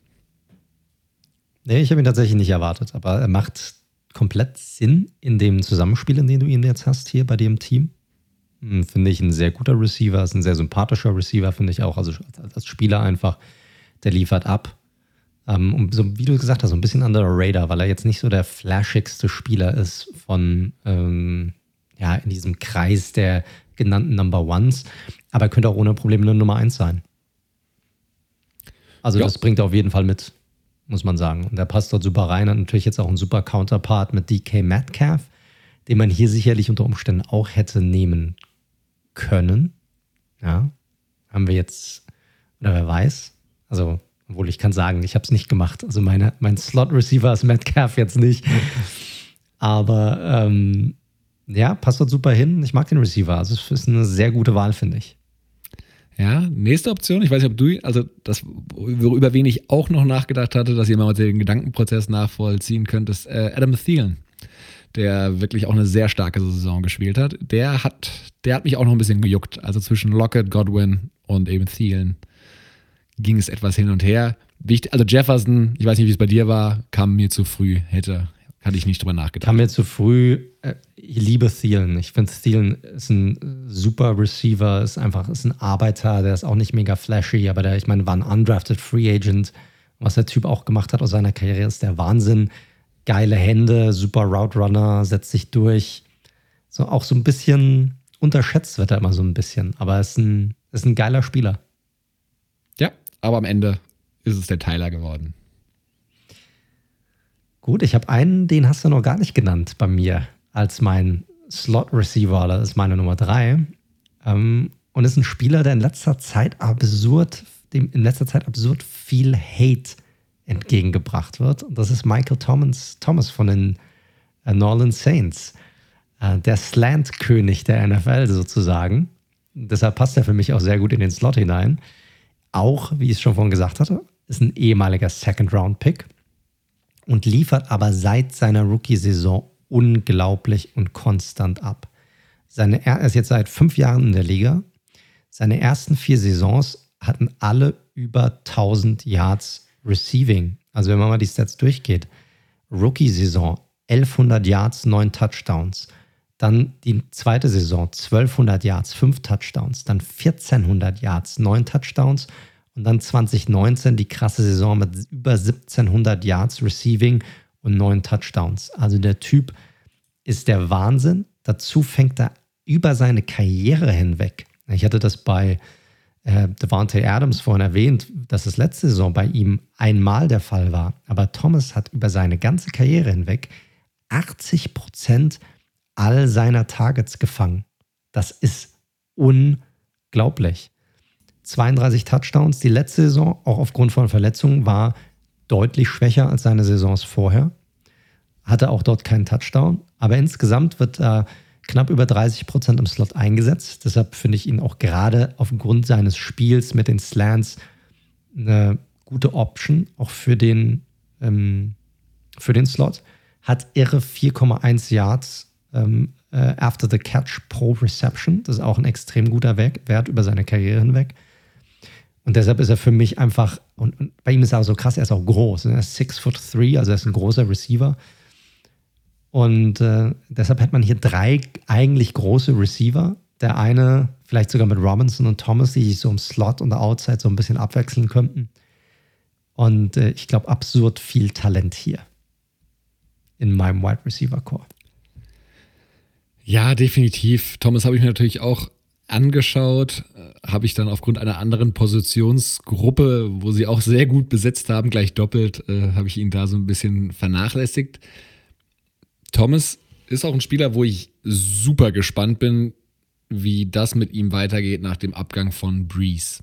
Also das muss man eh mal schauen. Die Saints sind für mich Normal. eine der Wundertypen ja. nächstes Jahr. Die haben natürlich noch auf vielen Positionen sehr viel Talent. Nichtsdestotrotz ist die QB-Frage, also Breeze war einfach so prägend in New Orleans in den letzten 20, 15, 20 Jahren, dass ich da einfach jetzt mal gespannt bin, wie es weitergeht. Zumal die Quarterbacks, die da sind, ja auch so wirklich das Gegenteil sind von dem, was Drew Brees ist. Ich bin auch sehr gespannt, welche Offense da Sean Payton laufen lassen wird. Und ja, mal gucken. Das, ich, ich wage es nicht zu prognostizieren, was Michael Thomas für eine Saison haben wird. Ich, äh, das ist echt für mich so eine Blackbox, wie die Offense da laufen wird. Er wird auf jeden Fall der Go-To-Guy sein, glaube ich, für die, für wer auch immer dort Quarterback sein sollte, weil er hat halt einfach diese, er hat halt die unglaublich guten Hände. Ne? Er, er, kann halt diese Slants laufen, er ist ein sehr guter Route Runner. Deshalb wird er sicherlich der Go-To-Guy sein. Die Frage, die sich halt stellt, ist, wie akkurat werden diese Quarterbacks werfen können? Wenn man sich, James Winston wird jetzt nicht gerade gesagt, nachgesagt, der akkurateste zu sein. Und Breeze, sein Spiel basiert auf Passgenauigkeit. Ja, der große, weite Werfer war er noch nie. Also wird man sehen müssen, wie sie das, wie sie das umsetzen werden. Aber wird definitiv, wird spannend zu sehen sein, wie sie es machen. Ian Book, der macht das. Genau, genau. Gut. Gut, gut. Was ist die nächste Positionsgruppe, mein Lieber? Wo wollen wir weitermachen? Wollen wir das Receiving Core einfach abschließen mit dem Tight End? Oder ja, können wir auch machen. Ja, warum nicht? Warum nicht? Gut. Dann, wenn ich es schon anspreche, mache ich es. Da habe ich überlegt. Da habe ich, also, es hört sich jetzt ein bisschen doof an, warum ich überlegt habe, weil es aus dem Team wieder aus dem Team, wo ich jetzt diesen Spieler hergezogen habe, gibt es einen anderen, den ich eigentlich definitiv in meinem Team haben wollte. Und das ging dann nicht mehr. Aber dann bin ich so ein bisschen wie beim Fantasy Football auch vorgegangen. Wie groß ist der Drop-off auf dieser Positionsgruppe von der klaren Nummer 1, auf jeden Fall in der NFC, zur Nummer 2? Und das ist bei mich, bei, bei, das ist bei mich, das ist für mich. Bei das ist bei mich. Das ist bei mich wirklich hoch großer Drop-off und dementsprechend bin ich mit der klaren Nummer 1 in der NFC gegangen und das ist, surprise, surprise, George Kittle. 27 mittlerweile, ehemaliger Fünftrunden-Pick aus dem Jahr 2017, ähm, natürlich klassisch gebaut für einen Thailand, knackt locker die 1,90, 113 Kilo auf der Waage. Wir hatten ihn letztes Jahr ja auch schon mal ein bisschen detaillierter durchgenommen. Ähm, die 2020er Saison ist natürlich ein bisschen schwer zu bewerten, weil da war er viel verletzt, hat kaum gespielt und irgendwann, als diese Saison so klar war, dass sie ins Nirgendwo führt, haben sie, glaube ich, ihn auch nicht mehr eingesetzt, weil es einfach zu nichts mehr geführt hätte. Im Zweifel hätten sie höchstens noch ihren, ihre Draft-Position verschlechtert. Deswegen nehme ich mal die 2019er Saison ran als Beispiel. 1053 Yards, 85 Receptions, 5 Touchdowns und das auch nur in 14 Spielen was darin gar nicht auftaucht, was für ein überragender Blocker er tatsächlich auch noch ist. Ne? Das ist das Thema, was ja ganz gerne mal unterschätzt wird. Die viele Titans können das eine oder das andere. Kittel ist einer der wenigen, die beides können. Und ja, all around, die Diskussion können wir, glaube ich, jede Woche führen. Wer ist jetzt besser, Kelsey oder Kittel? Kann man, glaube ich, in beide Richtungen machen. Der hat aber 18, 19 so brutal abgeliefert. Der hat alles, was du auf der Position suchst. Der hat die Beschleunigung, der hat die Quickness. Der bricht Tackles ohne Ende. Also da gibt es so viele Clips einfach, wo irgendwelche Verteidiger an ihm dranhängen und er zieht einfach immer noch weiter durch. Der hat fast keine Drops, also richtig gute Hände auch, auch noch. Und wie gesagt, das Thema Run-Blocking bei ihm auch absolut ähm, auf Top-Top-Level. Und deswegen geiler Typ auch noch, super witzig, super durchgeknallt, großer Wrestling-Fan auch, also ganz unterhaltsamer Dude. Und deswegen für mich die klare Nummer 1 in der NFC, vielleicht sogar in der NFL und mein Thailand in einer, ja, würde ich mal sagen, das ist eine loaded Offense, die ich da habe. Das ist so. Das ist so. Und da kann ich auch schon vorweg sagen, da hast du, was die Thailand-Position angeht, definitiv die bessere Wahl getroffen als ich. Also was den Spieler angeht. Der Spieler ist einfach besser. Ich bin nämlich komplett bei dir, dass Kittle in der NFC definitiv der beste Titan ist und dann, dann hast du diesen Drop-Off. Ich fand aber auch, dass bei der anderen Position, die du wahrscheinlich meinst, in dem anderen Spieler, es auch da einen gewissen Drop-Off gab. Und da war mir die Position einfach wichtiger. Äh, und deshalb habe ich äh, nicht George Kittle. Mein Titan in der NFC ist tatsächlich ein Eagle. So schwer das ist, so, so hart das ist, über, Lippen über die Lippen zu bringen. Ähm, es ist Dallas Goddard für mich. Äh, foot four, 260 Pfund und du hast eine ganz wichtige Sache gerade eben angesprochen. Für mich auch super wichtig bei Titans. Das Wichtigste eigentlich, dass sie beides können. Für mich sind sie keine reinen Receiver. Für mich sind sie auch Teil der Offensive Line. Die müssen auch blocken können. Und Goddard, wenn auch noch nicht auf dem Niveau eines Kittel, kann beides. Er ist sowohl ein ordentlicher bis guter Receiver als auch ein guter Blocker im äh, Running Game als auch im Passing Game. Hat äh, Zach Ertz mittlerweile auch verdrängt, der ja auch kein schlechter Tight ist. Und äh, war ein Second-Round-Pick der Eagles 2018. Wir hatten ja über ihn auch letzte Woche, äh, nicht letzte Woche, vor ähm, ein paar Wochen geredet, als wir den Redraft hatten von 2018. Da war er bei mir ja auch mit drin im Redraft. Hat bisher eine gute Karriere hinter sich. Ist generell, wie gesagt, ein Allrounder. Und äh, in drei Saisons bisher knapp 1500 Receiving Yards, 12 Touchdowns. Und er ist für mich auf dem Weg nach oben. Also ich glaube, das wird so jetzt so die erste Saison sein, wo jetzt, wo nicht hinterfragt wird, wer die klare Nummer 1 ist auf der Tight End Position bei den Philadelphia Eagles. Also hat jetzt so wirklich diese Chance, diesen nächsten Step zu gehen. Und ich kann ihm schon zutrauen, dass er so die 700, 800 Receiving Yards auch hat, mit noch einem ja, Double-Digit Touchdowns vielleicht erreicht. Ich glaube, das Talent hat er und äh, hat jetzt die Möglichkeit dazu, das zu zeigen. Bringt für mich alles mit und ist, ja, aufgrund dessen, dass ich auf anderen Positionen andere Spieler gewählt habe, meine Option auf der Tight End Position. Wie lange hast du über Ingram nachgedacht? Gar nicht. nicht Pro Sekunde. Wie, wie gesagt, ich, also ist mal unabhängig dessen, dass ich jetzt, dass er sicherlich auch keine, trotz der ganzen Drops jetzt keine total schlechte Saison hatte. Aber das Ding ist einfach, ich, ich möchte keinen reinen Receiver haben auf der Tight End Position. Ich möchte jemanden haben, der beides kann. Und äh, Ingrams Blocking ist halt, ich sag mal, gelinde ausgedrückt, leicht suspekt. Er blockt halt nicht. Ja, korrekt. Er macht es halt kaum. Und mir ist es einfach wichtig gewesen, dass ich ja jemanden da drin habe, der wirklich ein Allrounder ist und der wirklich alles abdeckt. Deshalb habe ich Goddard genommen. Alright. Jetzt ist halt die Frage, machen wir mit den Skill Positions, machen wir die noch zu Ende? Gehen wir in die O-Line? Ich würde die O-Line machen, weil die O-Line ist wichtiger. Ah. Da können wir zum Schluss den ah, Running Back machen. Wasser auf Kleiner. meine Mühlen. Sehr schön, sehr schön. Dann erhält doch mal die Leute, weil ich kann es mir schon vorstellen, warum du dir Kittel durch die Lappen hast gehen lassen. Ja, ist relativ simpel. Also die wichtigste Position eigentlich in der Offense nach dem Quarterback ist eigentlich die, die des, des Left Tackle. Und äh, da habe ich mir den besten Left Tackle der NFL genommen, also meiner Meinung nach zumindest. Und das ist Trent Williams von den San Francisco 49ers. Und das ist der Grund, warum ich jetzt Kittel nicht genommen habe als Tight End. Er war der Fourth Overall Pick der Redskins in 2010. Ist momentan der bestbezahlte Left Tackle. Pass Blocking, Run Blocking. Scheißegal. Der kann beides und kann beides auf dem absoluten Top-Level.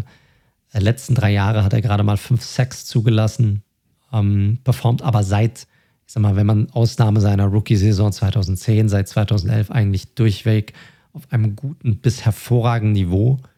Ähm, 6 foot 6, 320 Pfund. Der Typ ist jeden Cent wert. Das ist einfach die Konstanz in Person, ist jetzt 32. Der wird wahrscheinlich ja, noch seine fünf, sechs Jahre auf diesem Niveau spielen können, wenn er, wenn er sich, wenn er gesund bleibt und sich, und sich gut hält.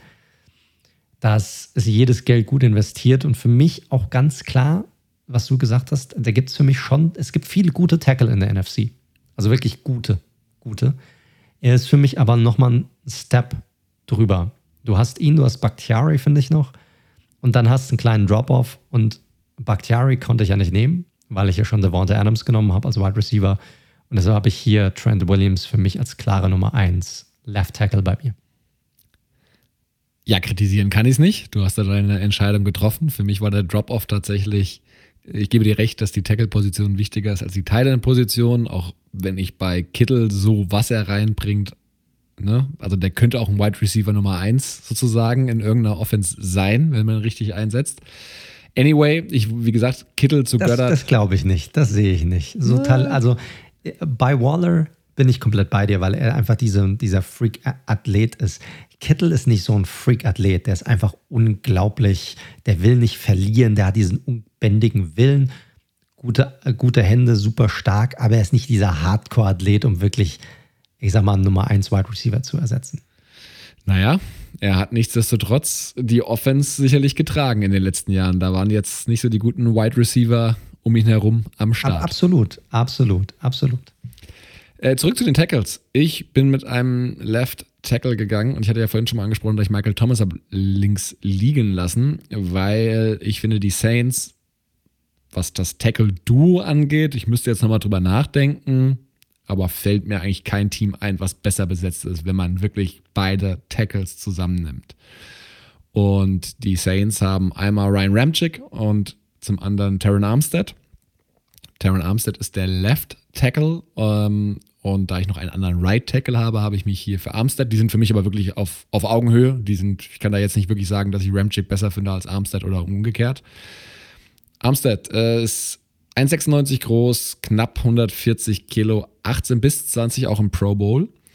Und PFF Grades seit 2018 immer Top 5 bei den Tackles und zwar nicht nur in der NFC, sondern overall. Also das ist auch wirklich sehr konstantes Play. Ist sicherlich ein Spieler, der im Pass-Blocking, was natürlich in der Offense von New Orleans in den letzten Jahren natürlich auch entsprechend wichtig war, sehr, sehr stark performt hat, sehr wenig Sex auch zugelassen hat und da entsprechend Breeze das Leben leicht gemacht hat. Klar, Breeze ist natürlich auch ein Spieler, der den Ball relativ zackig los wird. Das ist so, das kann man nicht abstreiten. Aber Taron Armstead für mich definitiv ein absolut super Tackle. Gebe dir recht, nicht auf dem Level eines Trent Williams und eines Bakhtiari. Die sind nochmal eine Nuance oben drüber. Aber ich finde, direkt danach kommt er und deswegen kann ich damit Taron Armstead auf Left Tackle sehr gut leben und da müsste sich der Kollege Rogers, glaube ich, auch keine Sorgen machen. Nein. Also du hast du bist halt jetzt in dieser nächsten Tier drin und da hast du dir, da kannst du so ein bisschen interchangen, da gibt es nochmal den einen oder anderen, den du dir da schnappen könntest. Ich finde Armstead auch gut, bis sehr gut. Ja, du hast es schon gesagt, also dieses Tandem ist schon krass. Vielleicht kannst du noch sagen, äh, Trent Williams und McGlinchey finde ich auch nicht verkehrt. Ja, sie machen, machen auch ein gutes Tandem her, aber ansonsten sind die beiden schon echt, echt ziemlich krass, muss man sagen. Also richtig, richtig gut. Ich glaube, ich mag Ramchick ein bisschen mehr. Ja, ähm, aber ansonsten, ja, kann ich nicht sagen. Also es ist, ein, ist eine gute, gute Wahl, die du hier getroffen hast.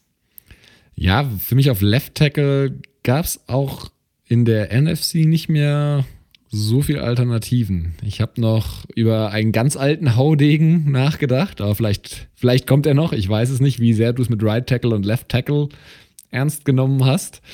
Ähm, naja, du grinst so, vielleicht kommt er ja noch. Ich sag dann mal nicht, wen ich meine. Ja, er kommt tatsächlich noch. Also ich kann ja direkt mal weitermachen, wenn das okay ist. Ähm, ich habe letzte Woche habe ich es ernster genommen. Ja, da habe ich tatsächlich äh, klar, klassisch Left Tackle, klassisch Right Tackle. Das war diese Woche nicht wirklich möglich, weil ich habe die, der, der Drop-Off war mir zu krass zu den Right Tacklern, die noch da waren und die Spieler, die ich da genommen hatte schon, also bei mir auf dem Board. Und äh, deshalb habe ich mich für den ewigen Whitworth entschieden. Genau. Left Tackle ja. seines Zeichens wohlgemerkt. Ist so, absolut. Und auch einer der besten der Liga. Immer noch, ähm, muss man sagen. Ist ja mittlerweile 38. Und äh, 6 äh, foot 7, 330 Pfund. Also wir haben auch hier wieder eine, eine große Offensive Line, eine schwere Offensive Line. War ein Second Round Pick der Bengals in 2006. Also so weit zurück gehen wir da schon. Er spielte dort bis 2016 äh, und galt im Grunde über seinen gesamten Zeitraum dort als einer der besten Left Tackles der Liga. Hat jetzt in 15 äh, Saisons gerade mal 50 Sacks insgesamt zugelassen. Insgesamt gerade mal 298 Pressure, also noch nicht mal 300 Pressure in 15 Saisons. Das ist nuts, das ist nichts. Das ist ein richtig, richtig krasser Wert. Und ich muss sagen, er ist jemand, auf den ich echt achte, seitdem er bei den Rams ist eigentlich, also noch viel mehr, weil meine Giants damals gesagt haben, nee, der ist zu alt, der spielt nicht mehr so lange und haben sich dann nicht dafür entschieden, ihm ein Angebot zu machen und das ist ungefähr fünf, sechs Jahre her. Und äh, da wäre der Sound ja, mal angebracht. Das, das, da hast du absolut recht. Korrekt, das haben sich meine Giants absolut verdient, weil da haben sie echt einen Griff ins Klo gehabt dass sie da kein Angebot gemacht haben, weil er, er war tatsächlich im Gespräch und hat man sich dann wohl dagegen entschieden gehabt. Ähm, auch krass, ich meine, wie gesagt, 38 Jahre, die letzten zwei Saisons auch gerade mal einen Sack zugelassen. Also das ist so krass, der wird mit dem Alter fast schon wieder besser. Und äh, ich weiß nicht, ob du das Hard Knocks mit den Rams verfolgt hattest letzte Saison. Es war ja, ich muss ganz ehrlich sagen, ein bisschen langweilig schon. Ja. Aber ja, Bis auf das Haus von der, Ramsey. äh, korrekt, korrekt. Ähm, aber auch das, das war ja irgendwo in der Wüste, irgendwo, wo ja. es halt nichts gab, also auch schon ein bisschen. Aber äh, Whitworth, ich meine, der Typ, das schon richtig gemerkt, da tut fast alles weh, wie er sich bewegt und er braucht super viel. Ja, der muss sich total um seinen Körper kümmern, damit er überhaupt noch wirklich, wirklich spielen kann. Aber dann legt er halt echt so Saisons hin, das ist der Wahnsinn. Ja. Und äh, deshalb war es für mich eigentlich keine Frage, wenn du so jemanden hast, der so konstant performt, dann bringe ich den mit rein. Ich wüsste noch nicht mal, wen von den beiden ich auf Right Tackle stellen würde. Da wäre ich mir noch nicht mal so sicher. Ja, weil ich glaube, beide sind so konstant gut und so routiniert und erfahren genug, dass sie das schon irgendwie hinbekommen würden. Und deshalb habe ich hier Whitworth für mich mal als meinen zweiten Tackle. Ja, absoluter Superspieler. Vor allem, da muss man auch nochmal dazu sagen, dass die O-Line der Rams gerade auch so 19, 20, die war ansonsten jetzt nicht so prickelnd. Also er musste da schon ziemlich viel rausreißen. Du hast ihn sogar noch ein bisschen jünger gemacht. Er wird sogar im Laufe der kommenden Saison 40. Äh, Also, Oh, krass, ja. krass. Siehst du mal. Ja, und äh, ja, krasser, krasser Spieler einfach nochmal. äh, Zeigt auch da neben Tom Brady, dass man auch in der O-Line mit einer gewissen Qualität, einer gewissen Verständnis und Technik des Spiels da lange überleben kann. Und Whitworth war bei mir ein heißer Kandidat. Ich habe mich für jemanden auf der ganz anderen Seite der NFL-Karriere entschieden, nämlich das, was du letztes, letztes Mal gemacht hast, einen Spieler zu nehmen, der ja noch sehr frisch in der NFL ist. Das habe ich gemacht. Aber Weil, ich glaube, ich weiß, wen du hast. Ich glaube, ich weiß, wen du hast. Ja, dann schieß wen? Ich glaube, du hast dir Tristan Wirfs geschnappt. So ist es. Ah, siehst du mal, siehst du mal. Das war so klar, weil du hast keinen, du hast keinen der Buccaneers in deinem Wide Receiver Room drin gehabt. Brady auch nicht genommen. Hm, ja, macht Sinn, macht Sinn. Du hast ja so einen kleinen Man-Crush, was Wirfs angeht. Definitiv. Also, zu Wirfs kann man natürlich logischerweise noch nicht so viel sagen, weil er erst ein Jahr in der NFL ist. Allerdings Super Bowl-Winner. Das nimmt ihn keiner mal weg. Ähm, Wirfs selbst genauso gebaut wie, äh, wie Armstead halt, 6 foot 5, ist aber noch mal schwerer als Armstead, also knackt die 140 Kilo. Und was das Krasse ist, der ist so athletisch einfach dabei, was eine Geschwindigkeit, was eine Quickness, was die Füße angeht, das ist, sieht man wirklich selten. Wirfs ist erst 22 Jahre alt. Ich weiß jetzt nicht, ob wir in Whitworth Sphären denken müssen, aber der Typ wird mindestens nochmal 10 Jahre haben in der NFL, wahrscheinlich noch mehr. Also, Mindestens 15 Jahre wird er spielen. Also wenn er, und da wird, der wird so viel Kohle machen. Ja. Das ist unglaublich. ja, Verletzungen halt immer ein Thema, ne? Dann manchmal sagen Klar, sie dann ja irgendwann, klar. okay, Schluss, Schluss damit. Und wie gesagt, Right Tackle, das war mir in dem Fall jetzt mal wichtig. Bei den Guards musste ich wieder so ein bisschen tr- tricksen. Er war der best gegradetste Right Tackle der 20er-Saison bei PFF. Und das als Rookie und insgesamt in einer generell gut performenden O-Line, das muss man schon sagen, nur einen Sack zugelassen. Aber diese ganze O-Line durch ihn wurde letztes Jahr einfach nochmal besser. Das kann man nicht anders sagen. Er hat einen direkten Impact gehabt. Sieht nach Jahr 1, also man muss generell sagen, die Tackles haben ja, na, wobei, ich wollte gerade sagen, alle First in der ersten Runde gezogenen Tackles des vorherigen Drafts haben gut performt. Da sind mir gerade mal drei eingefallen, die es, der eine ist gar nicht mehr bei seinem Team. Thomas war auch sehr durchwachsen. Äh, Austin Jackson von den Dolphins auch so. Lala. Naja, sagen wir mal, Mackay Beckton, Tristan Wirth und, und Jedrick Wills, die haben alle gut performt.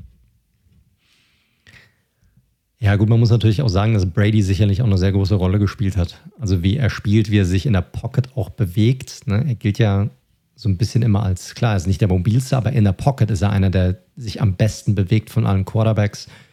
Und es hilft auch sicherlich, dass er kaum Zeit benötigt, den Ball aus den Händen zu bekommen. Also das hilft sicherlich. Trotzdem stimme ich dir komplett zu. Wirfs hat also Rookie, Rookie eine unglaublich gute und vor allem auch konstante Saison gehabt, ne, was ja sehr unüblich ist bei Rookies. Und äh, ich finde das ein sehr, sehr spannender Spieler für die Zukunft und sicherlich zukünftig auch jetzt schon ein guter Tackle und vielleicht zukünftig auch einer der besten der Liga. Ich sehe ihn aber ganz ehrlich noch nicht auf dem Niveau von anderen Optionen. Also da muss ich sagen, da wären, da sind bestimmt noch fünf Tackle, die ich genommen hätte, die wären alle vor ihm da dran gekommen, wenn es irgendwie möglich gewesen wäre von der Zusammenstellung des Teams. Das muss man ja auch irgendwie bedenken. Aber ich kann schon verstehen, dass du ihn genommen hast. Ich glaube, ich bin hier trotzdem besser besetzt auf meinen Tackle-Positionen als du. Ja, hast mehr Äh, Erfahrung ja. auf jeden Fall. Du hast mehr Erfahrung. Ja. Du hast mehr Erfahrung. Ich habe die Zukunft. Du, wie es auch bei uns ist. Ich bin die Zukunft. Du bist langsam.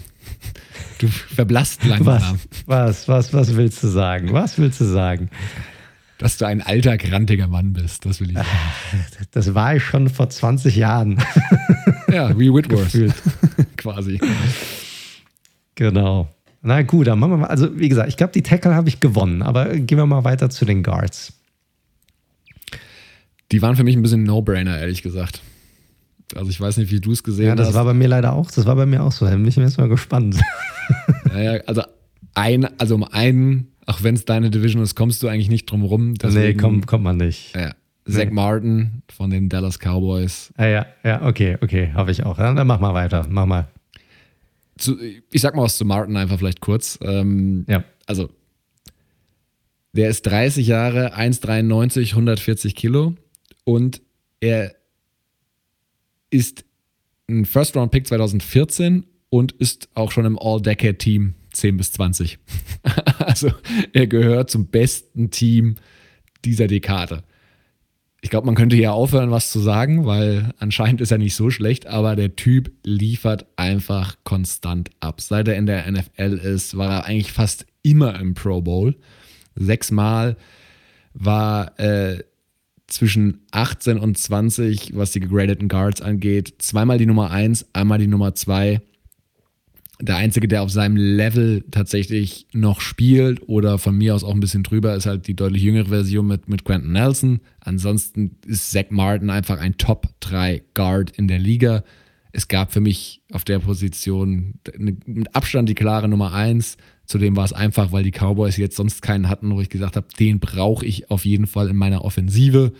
Und deswegen Zach Martin, seines Zeichens muss ich sagen, wie mein zweiter, den zu dem wir ja gleich kommen werden, Right Guard. Aber der hat die Vielseitigkeit. Auch wenn er, man muss ganz klar sagen, die meisten Snaps hat er. Aber ich wollte gerade sagen, gespielt. er bringt schon die Vielseitigkeit mit. Ich glaube, er hat letzte Saison auch teilweise Tackle gespielt. Genau. Oder Ja. musste irgendwie tackle. Und auch das hat er richtig, richtig stark gemacht. Also den Typ kannst du, glaube ich, sehr flexibel einsetzen. Und die, du hast absolut recht, ich habe ihn auch. Er ist für mich bei den Cowboys der beste Spieler auf dem Roster. Und ich glaube, das ist noch nicht mal, ich glaube, da muss man nicht mal diskutieren. Prescott hin oder her und die ganzen Wide Receiver, die sie haben. Er ist so konstant, er macht das schon seit, seitdem er in der Liga ist, auf einem so hohen Level, dass wenn er weiterhin gesund bleibt, er ist ein klarer Hall of Famer. Ich glaube, da muss nie, brauchst du nichts weiter sagen.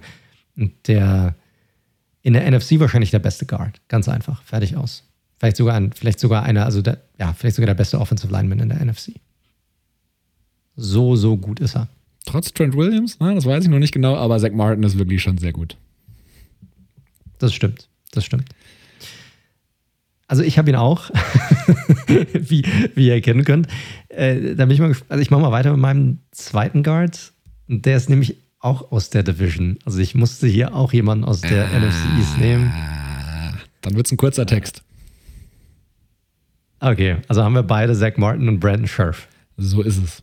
Okay, alles klar. Dann sage ich was zu Brandon Scherf. Brandon Scherf, der auch seines Zeichen Right Guard der, des Washington Football Teams, ähm, war der fifth Pick overall in 2015. Ähm, waren fünf Pro Bowls insgesamt, ist der wichtigste und beste Offensive Lineman und auch hier vielleicht beste Spieler ähm, im Washington Football Team. Hat äh, seit 2018 gerade mal fünf Sacks zugelassen. Ähm, 6 foot 5, 315 Pfund. Ist immer geil, dass du immer, du nimmst die, die Kilogrammzahlen, ich nehme immer die Pfundzahlen. Das hat aber damit zu tun, dass ich von, seitdem ich die NFL verfolge, halt diese, also nur die, ähm, wie nennt man das denn? Also die, ähm, die amerikanischen Werte halt, halt verfolge. Und sobald du mir die deutschen Werte nimmst, kann ich mir nichts mehr drunter vorstellen. Also ich, du sagst 140 Kilo und ich probiere die ganze Zeit im Kopf umzurechnen.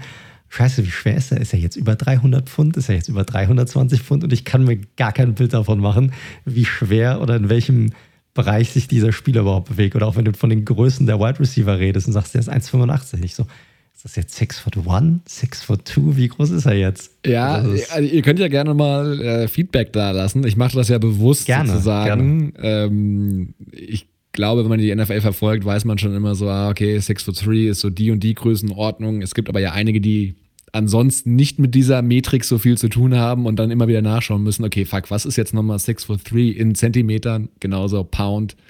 In Kilo ist ja nicht einfach nur durch zwei, ist ja ein bisschen ne, anders noch. 2,2. Das, ist das, das Ding, das ich habe, ist, ich habe im Kopf dann immer so eine Art Liste, die ich habe, ne? wo du dann Spieler miteinander vergleichst. Und sobald du halt in, in äh, Metern, Zentimeter und Kilogramm redest, dann habe ich diesen Vergleich nicht mehr. Dann weiß ich nicht mehr, wo steht er jetzt im Vergleich zu dem anderen Spieler. Und das macht es für mich unglaublich. Deshalb sage ich auch immer die, die nenne ich auch immer die amerikanischen Werte dabei, weil das ist so das, was ich mir drunter, kann ich mir mehr drunter vorstellen. Ja, wir mixen es ab zur Verwirrung. Absolut, absolut. Naja, auf jeden Fall nochmal zurück zu Brandon Scherf, also 6 foot 5, 315 Pfund, auch ein großer Junge. Ähm, hat jetzt Wie gesagt, insgesamt elf Sacks in sechs Jahren zugelassen, gerade mal 130 Pressure, ähm, wobei fast 100 davon in den ersten drei Jahren kamen. Seitdem nur noch knapp 30 Pressure zugelassen oder ein bisschen über 30 Pressure. Also der Typ ist der absolute Wahnsinn. Hat sich auch lange geziert, seinen Vertrag zu verlängern in Washington. Das ist dann, ähm, äh, dann doch passiert und ist auch absolut richtig, weil er ist, ja, ich glaube, wichtiger geht es nicht für diese Offensive Line als er ja, will ich gar nicht viel hinzufügen. Hat einfach eine Bilderbuchkarriere hingelegt, auch vom College kommt. Er war ja äh, äh, der fünfte Pick im, im 2015er Draft. Also wirklich, ne, wenn ein Guard genommen wird, dann muss das schon ein Ausnahmetalent sein. Das war bei ihm der Fall. Er hat es nach, ja, du hast angesprochen, anfänglichen leichten Schwierigkeiten dann aber sich konstant weiterentwickelt. War für mich ein No-Brainer, vielleicht um euch mal noch ein bisschen mitzunehmen unabhängig davon, dass wir natürlich schon ein bisschen fortgeschritten sind und also dementsprechend weniger Teams zur Auswahl haben und Guard natürlich ein bisschen weniger priorisiert ist, da war jetzt auch nicht wirklich Konkurrenz. Also wenn du dann schaust, so ein äh, Chris Lindstrom von Atlanta hätten, hätten wir beide jetzt wahrscheinlich noch zur Auswahl gehabt. Ich hätte noch in den Austin Corbett von, von den Rams. Das ist kein Vergleich. Da wäre ich ja fast noch am ehesten noch bei meinem guten alten Gabe Jackson gelandet, der mittlerweile bei den, bei den Seahawks unterwegs ist. Aber gut, konnte ich ja auch nicht mehr wegen Lockett. Also, das war für mich eine relativ leichte Übung, weil die Teams ansonsten nicht so viel anzubieten haben, finde ich, in der Offensive und die beiden Spieler so herausragend sind. Korrekt, es sind ganz klare Eins und Zweien. Deshalb macht es, ja, ist jetzt nicht überraschend, dass wir die beiden jetzt hier gleich haben, um ganz ehrlich zu sein. Das wird sich sicherlich dann in der Defensive mit dem einen oder anderen Spieler auch nochmal wiederholen. Also da bin ich mir relativ sicher, dass wir da mindestens zwei Spieler haben, die, die gleich sind. Aber hier war es zu offensichtlich, dass dieser ja, Drop-off einfach zu groß war, sodass es einfach Sinn gemacht hat, dass wir einfach diese beiden genommen haben. Ich glaube, alles andere wäre einfach Quatsch gewesen. So ist es. Gut. Dann äh, machen wir weiter. Gehen wir rüber zum Center. Da bin ich mal gespannt, wen du hier hast wenn du ausgewählt hast und ob wir hier den gleichen Center gewählt haben oder nicht, weil auch hier habe ich so ein bisschen das Gefühl gehabt, dass es die gleiche Wahl werden könnte. Obwohl, wenn ich jetzt überlege, kann es nicht sein. Aber bin ich mal gespannt. Also grundsätzlich, jetzt mal losgelöst von wie wir gepickt haben, wäre es für mich, kamen sowieso nur drei in Frage. Ähm, und das ist zum einen, ich habe sehr lange über Jason Kelsey nachgedacht, muss ich ganz ehrlich sagen.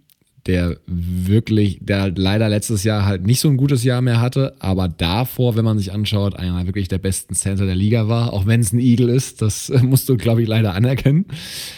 Die Alternative war natürlich Big Rod bei den Cardinals, der ist für mich natürlich nicht mehr verfügbar. Und dann bin ich mit dem Kollegen gegangen, über den wir in den letzten Wochen sowohl beim Redraft als auch bei seiner Verlängerung gesprochen haben. Ähm, und zwar Frank Ragnow, Center von den Lions. Ja, was gibt es zu Ragnow zu sagen? Also zum einen, der ist natürlich im Vergleich zu den anderen beiden genannten, sprich Kelsey und Hudson, die jüngere Variante. Der ist nämlich erst Mitte 20, 25 Jahre. 1,96 groß, 141 Kilo. Das darfst du jetzt gerne umrechnen, was das in Pounds sind und was das in Foot sind. Um, unbedingt. Ja. Äh, Ragnar hat mir ja in den letzten Wochen schon viel drüber geredet. First Round Pick 2018, ähm, hat auch gerechtfertigt bisher, ist jetzt der highest paid Center. Das alleine ist natürlich noch kein Qualitätsmerkmal, aber wirklich sich stetig verbessert von Saison zu Saison seit 2018, also in den letzten drei Jahren, gehört er im Schnitt oder insgesamt der sechstbest bewertete Center bei PFF. Letztes Jahr auch keinen Sack zugelassen und einen ansonsten ja durchaus wackeligen O-Line, auch bei den Lions, auch nur acht Harrys zugelassen. Ja, und das in der Summe, dass, wenn er dieses Level noch weiter ausbaut, kann er für mich definitiv der beste Center in der NFC sein. Wie gesagt, für mich ging es schlussendlich nur noch darum, entscheide ich mich für den, der in der Vergangenheit sehr lange auf dem Top-Level war, aber jetzt, glaube ich, langsam Ende ist. Das wäre halt Kelsey versus jemanden, der jetzt noch nicht Elite ist auf Center, aber wo die Kurve eher nach oben zeigt. Und ich habe mich für Letzteres entschieden. Ja, kann ich nicht viel gegen sagen. Ich meine, er ist jetzt mittlerweile der bestbezahlte Center der Liga. Also das passiert nicht, wenn du nicht gut bist. Wir haben ja letzte Woche über ihn, glaube ich, Wann hat er den Vertrag verlängert? Oder war das vor zwei Wochen, wo wir, wir ihn mal ein bisschen länger. Ja, vor, ja, vor zwei Wochen und vor drei Wochen Vertragsverlängerung beim Redraft. Genau, korrekt. Und ähm, das, ist ein, das ist ein guter bis sehr guter Center. Also hat sich auf jeden Fall gemacht. Ist ja, wurde ja auch von den Lions gedraftet und ist eine, ist eine gute Option hier. Nicht meine Option, aber es ist eine gute Option. Ja. Ich habe mich nämlich tatsächlich mit dem ehemaligen, für den ehemaligen Raider entschieden auf der Center-Position. Ja, für Rodney Hudson. Das ist auch der Grund, warum ich die Andrew Hopkins nicht genommen habe, sondern mich dafür andere Wide Receiver entschieden hatte, weil ich mir gedacht habe, okay, das ist für mich der Center, den ich gerne hätte. 6 foot 2, 300 Pfund. Also ist jetzt kein Riesentyp. Ja. Aber ähm, gewinnt auch viel mit Leverage, aber ist extrem stark. Über Jahre hinweg der vielleicht beste Center der Liga gewesen, vor allem im Pass-Blocking eine absolute Granate. Ja. Letztes Jahr, sage ich mal, zum ersten Mal seit langem wieder mal ein paar Schwächen gezeigt, allerdings immer noch auf einem sehr guten Niveau. Ja, wir reden hier von einem Sack, den er zugelassen hat und 14 Pressure. Damit ist er noch so immer noch in den Top 5, Top 10 ähm, aller, aller Center in der Liga. Ähm, das Ding ist halt, in den fünf Jahren davor hat er insgesamt nur zwei Sacks und 28 Pressure zugelassen. In fünf Jahren davor. Das ist absoluter Wahnsinn. Also absurde Karriere, die er hingelegt hat. Zehn Sacks zugelassen in zehn Saisons, gerade mal 67 Pressure insgesamt. Sucht seinesgleichen. Uh, ursprünglich war ein Second-Round-Pick der Chiefs. Ja. Er ist ja jetzt zu den Cardinals getradet worden, was ich, um ganz ehrlich zu sein, ich kann es nicht, immer noch nicht ganz verstehen, warum. Auch wenn die letzte Saison vielleicht was seine Standards davor angeht, nicht auf dem Top-Level war, aber sie war immer noch gut bis sehr gut. Ähm, und für mich ist er einer der besten, immer noch einer der besten Center der Liga, vielleicht sogar der beste Center der Liga. Und deshalb ist für mich klar Rodney Hudson mein Center in meinem NFC-Team. Ja, gegen Big Rod werde ich natürlich jetzt nichts Negatives sagen. Die Story ist relativ einfach. Also wir hatten ja schon mal letzte Woche angesprochen, dass die O-Line ja ein sehr loyales Gebilde ist und die Raiders sowie einige andere Teams ja auch aufgrund der angespannten Cap-Situation in der kommenden Saison haben. Ihre O-Line, die ja mit die bestbezahlte, oder sie war, glaube ich, die bestbezahlte O-Line in der Liga und auf dem Level hat sie nicht gespielt. Sie war gut, aber nicht auf dem Level, was die Paychecks da hergegeben haben. Und sie haben durch die Bank weg von einem Trent Brown über einen Gabe Jackson, auch einen Rodney Hudson, um einen Paycut gebeten. Und sie hatten halt bei Brown als auch bei Jackson, sage ich mal, den Leverage, dass sie sagen konnten, ey, oder wir cutten euch und dann steht ihr halt mit Zero da, weil es wäre auch kein Dead Cap äh, fällig gewesen. Äh, das fand Hudson nicht so gut, wie gesagt, sensibles Gebilde und hat dann um einen Release gebeten, nachdem Jackson sozusagen auch schon verschifft worden ist. Dem wollten die Raiders nicht nachkommen erst. Dann gab es dieses Angebot der Cardinals für einen Third-Round-Pick, für einen Spieler, der nicht mehr da bleiben wollte. Wenn du mich fragst, ich hätte ihn auch lieber noch auf dem Roster, gar keine Frage. Und das ist auch immer so das Thema dann, probierst du den Spieler dann trotzdem zu halten. Sie sind sich aber relativ sicher, dass sie mit einem, einem jüngeren Center dort äh, unterwegs sein können. Andrew James heißt der noch sehr unbekannt, weil er kaum Snaps hat in der NFL. Ob das ein smarter Move war, wird die Zukunft zeigen. Da wissen wir in einem Jahr wahrscheinlich schon ein bisschen mehr. Aber ich gebe dir vollkommen recht, dass Hudson eine absolute Konstante in der NFL und auch in der O-Line der Raiders war in den letzten Jahren. Gut, dann bleibt ja noch bis auf den Coach, da kommen wir zum Schluss hin, noch eine Position übrig. Und das ist die des Running Backs. Ja, aber gute Running Backs, muss man sagen, die es in der NFC gibt. Ja, Wirklich gute. Das ist so, das ist so. Wen hast du dir geschnappt? Ja, ist für mich, äh, ich gehe an, wir, also das Witzige ist, dass so ein, also ein Camara gar keine Rolle gespielt hat in meinen Überlegungen. Und selbst Null, bei über, mir auch gar nicht. Über einen Delvin Cook habe ich auch nicht drüber nachgedacht. Äh, ganz kurz. Ganz kurz habe ich über nachgedacht. Aber dann habe ich mir gedacht, hm, das Ausschusskriterium, das ich dann hätte, wäre genau das gleiche für den Spieler, den ich ja nicht nehmen würde. Also, das war dann so ein bisschen, beide haben das gleiche durchgemacht. Also, wen nehme ich hier? Ja, also ich bin bei Christian McCaffrey gelandet am Ende. Ähm, Überraschung. Überraschung, richtig. Äh, ich kann mir auch schon denken, wen du hast. Und ich glaube, das Argument gilt bei beiden Spielern. Über die 2020er Saison brauchen wir nicht groß drüber reden, denn da gibt es nicht groß nope. was zu erzählen.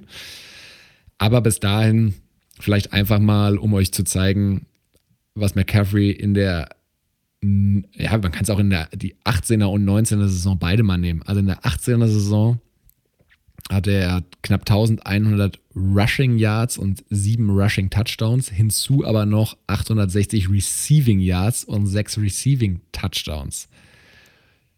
2019 nochmal richtig eine Schippe draufgelegt, knapp 1400 Rushing Yards und 15 Rushing Touchdowns und 1000 Receiving Yards, knapp über 1000 und 4 Receiving Touchdowns. Also einfach mal knapp 2400 Yards from Scrimmage. Brutal. Also was McCaffrey da einfach geleistet hat in der 19er Saison, dabei noch fast nur einmal gefummelt und der war noch nicht mal, der hat sogar noch das eigene Team aufgenommen. So ein Spieler auf der Position ist natürlich eine ganz andere Nummer als ein purer Runner und macht ihn natürlich auch nochmal viel wertvoller für eine Offense, als es jetzt beispielsweise, ohne ihm da was wegnehmen zu wollen, ist ein Nick Chubb ist beispielsweise, wo wir was Receiving angeht noch nicht genau wissen, kann der da überhaupt was, weil er nicht so eingesetzt wird. Anderes Thema. McCaffrey hat sich da einfach so krass entwickelt in seinen drei Saisons seit 2017, war ja auch ein Top 10 Pick äh, 2017. Ähm, und einfach, ja, so ein Spieler auf Running Back ist einfach ein ganz anderer Maßstab einfach nochmal. Also man, das Krasse ist, 2019 hatte nur Wide Receiver Michael Thomas mehr Receptions als er. Das ist halt krass. Und McCaffrey ist als Runner Elite, der ist als Pass-Catching Running Back Elite. Ähm, hat da eine Receiving Grade von über 90 gehabt in den letzten beiden Jahren, die er gespielt hat. Also, was will man mehr von ihm haben? Kann ich dich jetzt hier mal was fragen? Ich meine, du bist ja ein bekannter Running Back Gegner oder Gegner der Wichtigkeit des Running Backs. Jetzt hast du aber so einen Spieler wie Christian McCaffrey, der, wie du es gesagt hast, in beiden Kategorien extrem gut ist. Das heißt, du hast einen Spieler, der konstant, ich sag mal, 2000 Yards in der Offense hinbekommen kann oder irgendwo zwischen 1500 und 2000 Yards, was im Schnitt wahrscheinlich immer noch mehr ist als fast jeder Nummer 1 Wide Receiver in der NFL siehst du dann trotzdem um Number One Wide Receiver immer noch von der Wichtigkeit vor so einem ganz speziellen Spieler auf der Running Back Position? Grundsätzlich. ich meine, statistisch, statistisch gesehen, es hat der Running Back ja klare Vorteile. Er trägt rein von den Stats her mehr zu der Offense bei. Ja, das, das, das Thema ist ja nur einfach, dass das ist ja, ich habe ja gar kein Problem mit der Position des Running Backs ansonsten. Er ist einfach nur, wir reden ja immer davon, das ganze Surrounding, weiß, die Umstände. Die, äh, die, sind interchangeable und so weiter. Das ist mir alles schon bewusst. Aber wir reden ja jetzt hier von ganz speziellen Running Backs. Ich meine, nicht jeder kann das delivern, was Christian McCaffrey delivern kann. Ich glaube, da sind wir uns beide einig. Definitiv. So. Wie ist es jetzt, also das, das meine ich auch gar nicht, ich will dich jetzt hier nicht in eine Falle locken oder sowas. Ich meine wirklich mal. It's a trap ich meine, wirklich ernst gemeint. Wo ist die Wichtigkeit für dich von so einem Spieler? Wo ist sein Value für dich? Ja, definitiv äh, muss man den halt eben anders bewerten als einen puren Runner, hatte ich ja gerade eben schon gesagt. Ich finde einen klaren Wide Receiver, also wenn du mich jetzt wirklich fragst, nehme ich einen Davante Adams oder einen Christian McCaffrey, dann würde ich sagen, ich will einen Davante Adams. Also das 100 Prozent. Weil eben McCaffrey so gut wie er ist, er ist natürlich trotzdem nochmal von einem, na, zumindest von der im O-Line-Play einfach abhängig, ne? Klar, für einen Quarterback ist es natürlich ganz dankbar, gerade wenn du so die ganzen, ne, die McCaffrey fängt ja nicht natürlich viele kurze Sachen, aber der fängt ja auch wirklich, das glaube ich, das eine Spiel, was er gemacht hat, letztes Jahr oder die zwei Spiele, da hat er ja, glaube ich, auch einen 25-Yard-Pass oder sowas gefangen. Also das ist ja wirklich nicht nur so, dass er die kurzen Dinger fängt. Deswegen, um deine Frage zu beantworten, für mich trotz dem Skillset, das er hat, ist ein Wide Receiver Number One schon noch wichtiger, weil er natürlich der Defense auch noch mehr Aufgaben gibt als jetzt McCaffrey alleine. Aber er ist natürlich ein super besonderer Spieler, definitiv. Das Ding ist halt nur, mal gucken, das Problem, was, ne, jetzt hatten wir Verletzungen, das ist, glaube ich, bei deinem Pick, den du genommen hast, das ähnliche Thema. Wie lange spielen Running Backs, auch die, die beides können, auf diesem Level? Und wie lange tun das Wide Receiver im Schnitt? Und das muss man ja schon sagen, da ist ein Wide Receiver in der Regel länger verfügbar. Adrian Peterson das, ausgenommen. Ey, das, das, müsst, das müssen wir mal schauen. Also bin ich, da müsste man sich mal Statistiken anschauen. Ich meine, da haust jetzt was raus. Das, ich glaube, das können, kann keiner von uns beiden jetzt irgendwie belegen oder mit, mit, mit irgendwas. Ich weiß aber, was du meinst. Ich, ich finde es halt schwierig, ne? weil du hast halt, ich meine, McCaffrey, wenn der irgendwie über 2000 Yards raushaut, ne? irgendwie 1500 Rushing Yards, dann noch 800 Receiving Yards draußen, drauf oder so, das ist halt deutlich mehr, als irgendein Wide Receiver jemals hinbekommen würde, mit Ausnahme von vielleicht Calvin Johnson, so, der nicht mehr spielt. Und die werden halt trotzdem deutlich geringer bezahlt als jetzt ein Number One Wide Receiver. Und das, das muss ich sagen, das verstehe ich nicht ganz. Also ich verstehe dann, klar, die sind von der O-Line extrem abhängig. Auf der anderen Seite die machen anders als die meisten Wide Receiver aus Scheiße auch manchmal Gold. Ja, also wenn nichts da ist, gerade wenn sie einen kurzen Pass fangen und dann Yards after the catch, das können die besser als jeder, als wahrscheinlich fast jeder Wide Receiver, der dort auf dem Feld steht. Also das muss man natürlich auch irgendwie so mit, mit, mit einbeziehen in das Ganze. Aber ich wollte es nur wissen. Ich wollte ja gar keine Diskussion aufstellen. Ich wollte es einfach nur wissen, wo, wo stehst du da? Weil das sind ja andere Running Backs, sind ja besondere Running Backs, über genau. die wir jetzt hier reden. Und deswegen hatte ich, ich weiß nicht, äh, ob er da schon gestartet hat mit dem Podcast, als die McCaffrey-Verlängerung damals kam, bin ich mir gerade nicht hundertprozentig sicher, aber ich glaube, es ist ungefähr so grob in die Zeit gefallen. Und da hatte ich auch gesagt, bei McCaffrey finde ich, weil ich ja sonst eher dagegen bin, den Running Backs noch den fetten Vertrag danach zu geben, finde ich bei McCaffrey damals, fand ich es aber gerechtfertigt noch. Also ich weiß jetzt nicht mehr, ich glaube, der hat 16 Millionen oder irgendwie sowas. Ich glaube nicht ganz, ich glaube 15,5 ja. oder sowas, 15, ja. Aber ist noch der Bestbezahlte, oder? Oder habe ich da was verpasst? Ich glaube, ich glaub, noch ist er das, ja. ja. Das ist so. Finde ich da gerechtfertigt und er hat, also er war die Offense der Panthers 2019. Ne? Ähm, ich bin mal gespannt, wie das jetzt im Mix mit einem Robbie Anderson, mit dem er ja noch nicht zusammengespielt hat, ein DJ Moore ist ja noch da. Ich bin, mal sehr, ich bin sehr, sehr gespannt. Gut, auch mit Sam Darnold, Joe Brady wenn die mal alle zusammen, also Joe Brady als Koordinator logischerweise, ähm, wenn diese Spieler alle zusammen auf dem Feld sind, bin ich, bin ich sehr gespannt, wie der Workload von McCaffrey auch aussehen wird. Ähm, ja, weil zu eindimensional darf es natürlich nicht werden. Korrekt. Also natürlich noch ein Spieler, der viel aufmacht für andere, dadurch, dass er überhaupt auf dem Feld ist, weil ich meine, das ist ein Spieler, sobald er den Ball hat, ist ein Home Run Threat. Ja, das ist natürlich auch so die, auch so die Sache. Man muss halt immer drauf muss ja mal gucken, dass du das immer irgendwie abdeckst. Aber gut, ich mache mal weiter mit meiner Option und wie du es gesagt hast, ich habe nicht McCaffrey und das ist einfach, ich bin ganz ehrlich, das ist ein Bias getrieben. Ich wollte ihn einfach hier drin in der Mannschaft haben. Das ist, äh, ich habe Saquon Barkley drin. Ja. Ähm, ich sag mal so, wenn du dir einen bauen könntest, einen Running Back, dann wird er wahrscheinlich so aussehen. Oder wenn du einen NFL Head Coach fragen würdest, wie ein Running Back aussehen sollte, dann wird er wahrscheinlich aussehen wie Saquon Barkley. Der ist 5 foot 11, also 1,80, 233 Pfund und läuft unter eine 4-4 40-Yard-Dash. So, also er ist gebaut wie ein, wie ein Panzer und ist trotzdem unglaublich schnell.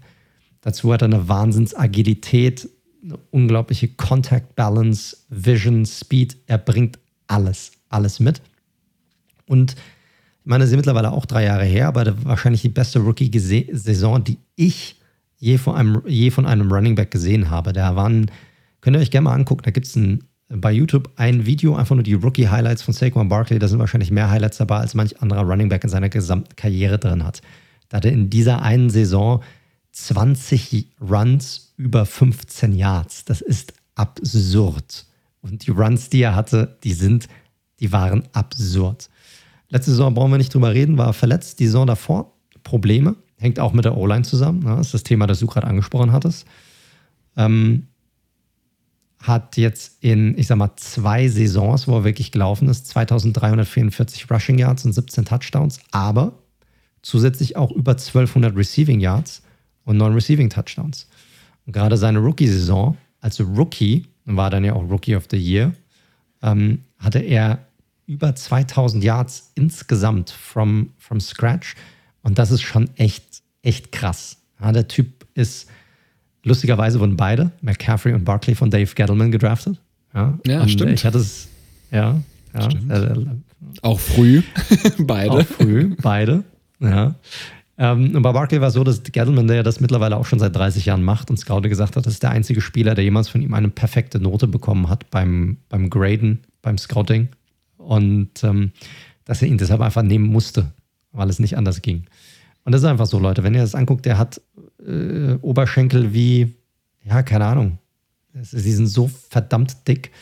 Aber das ist schade, dass er, dass er verletzt war. Ich bin mal gespannt, wie das jetzt kommende Saison sein wird. Ob er auch ähnlich wie zum Beispiel Adrian Peterson oder Delvin Cook gestärkt auch zurückkommen kann. Ich würde es ihm wünschen, weil ich würde es auch der NFL wünschen, weil der Typ einfach, du merkst es auch, wenn Fans im Stadion sind, sobald er den Ball hat, das ist wie wenn alle anfangen würden, den Atem anzuhalten, weil du einfach erwartest, dass er gleich einen 60-Yards-Run irgendwo rausbricht, der nicht existiert, aber er holt ihn halt irgendwie raus, weil er einfach diese unglaubliche Agilität hat und von der einen auf der anderen Sekunde von 0 auf 100 beschleunigen kann und auch diese Cuts machen kann.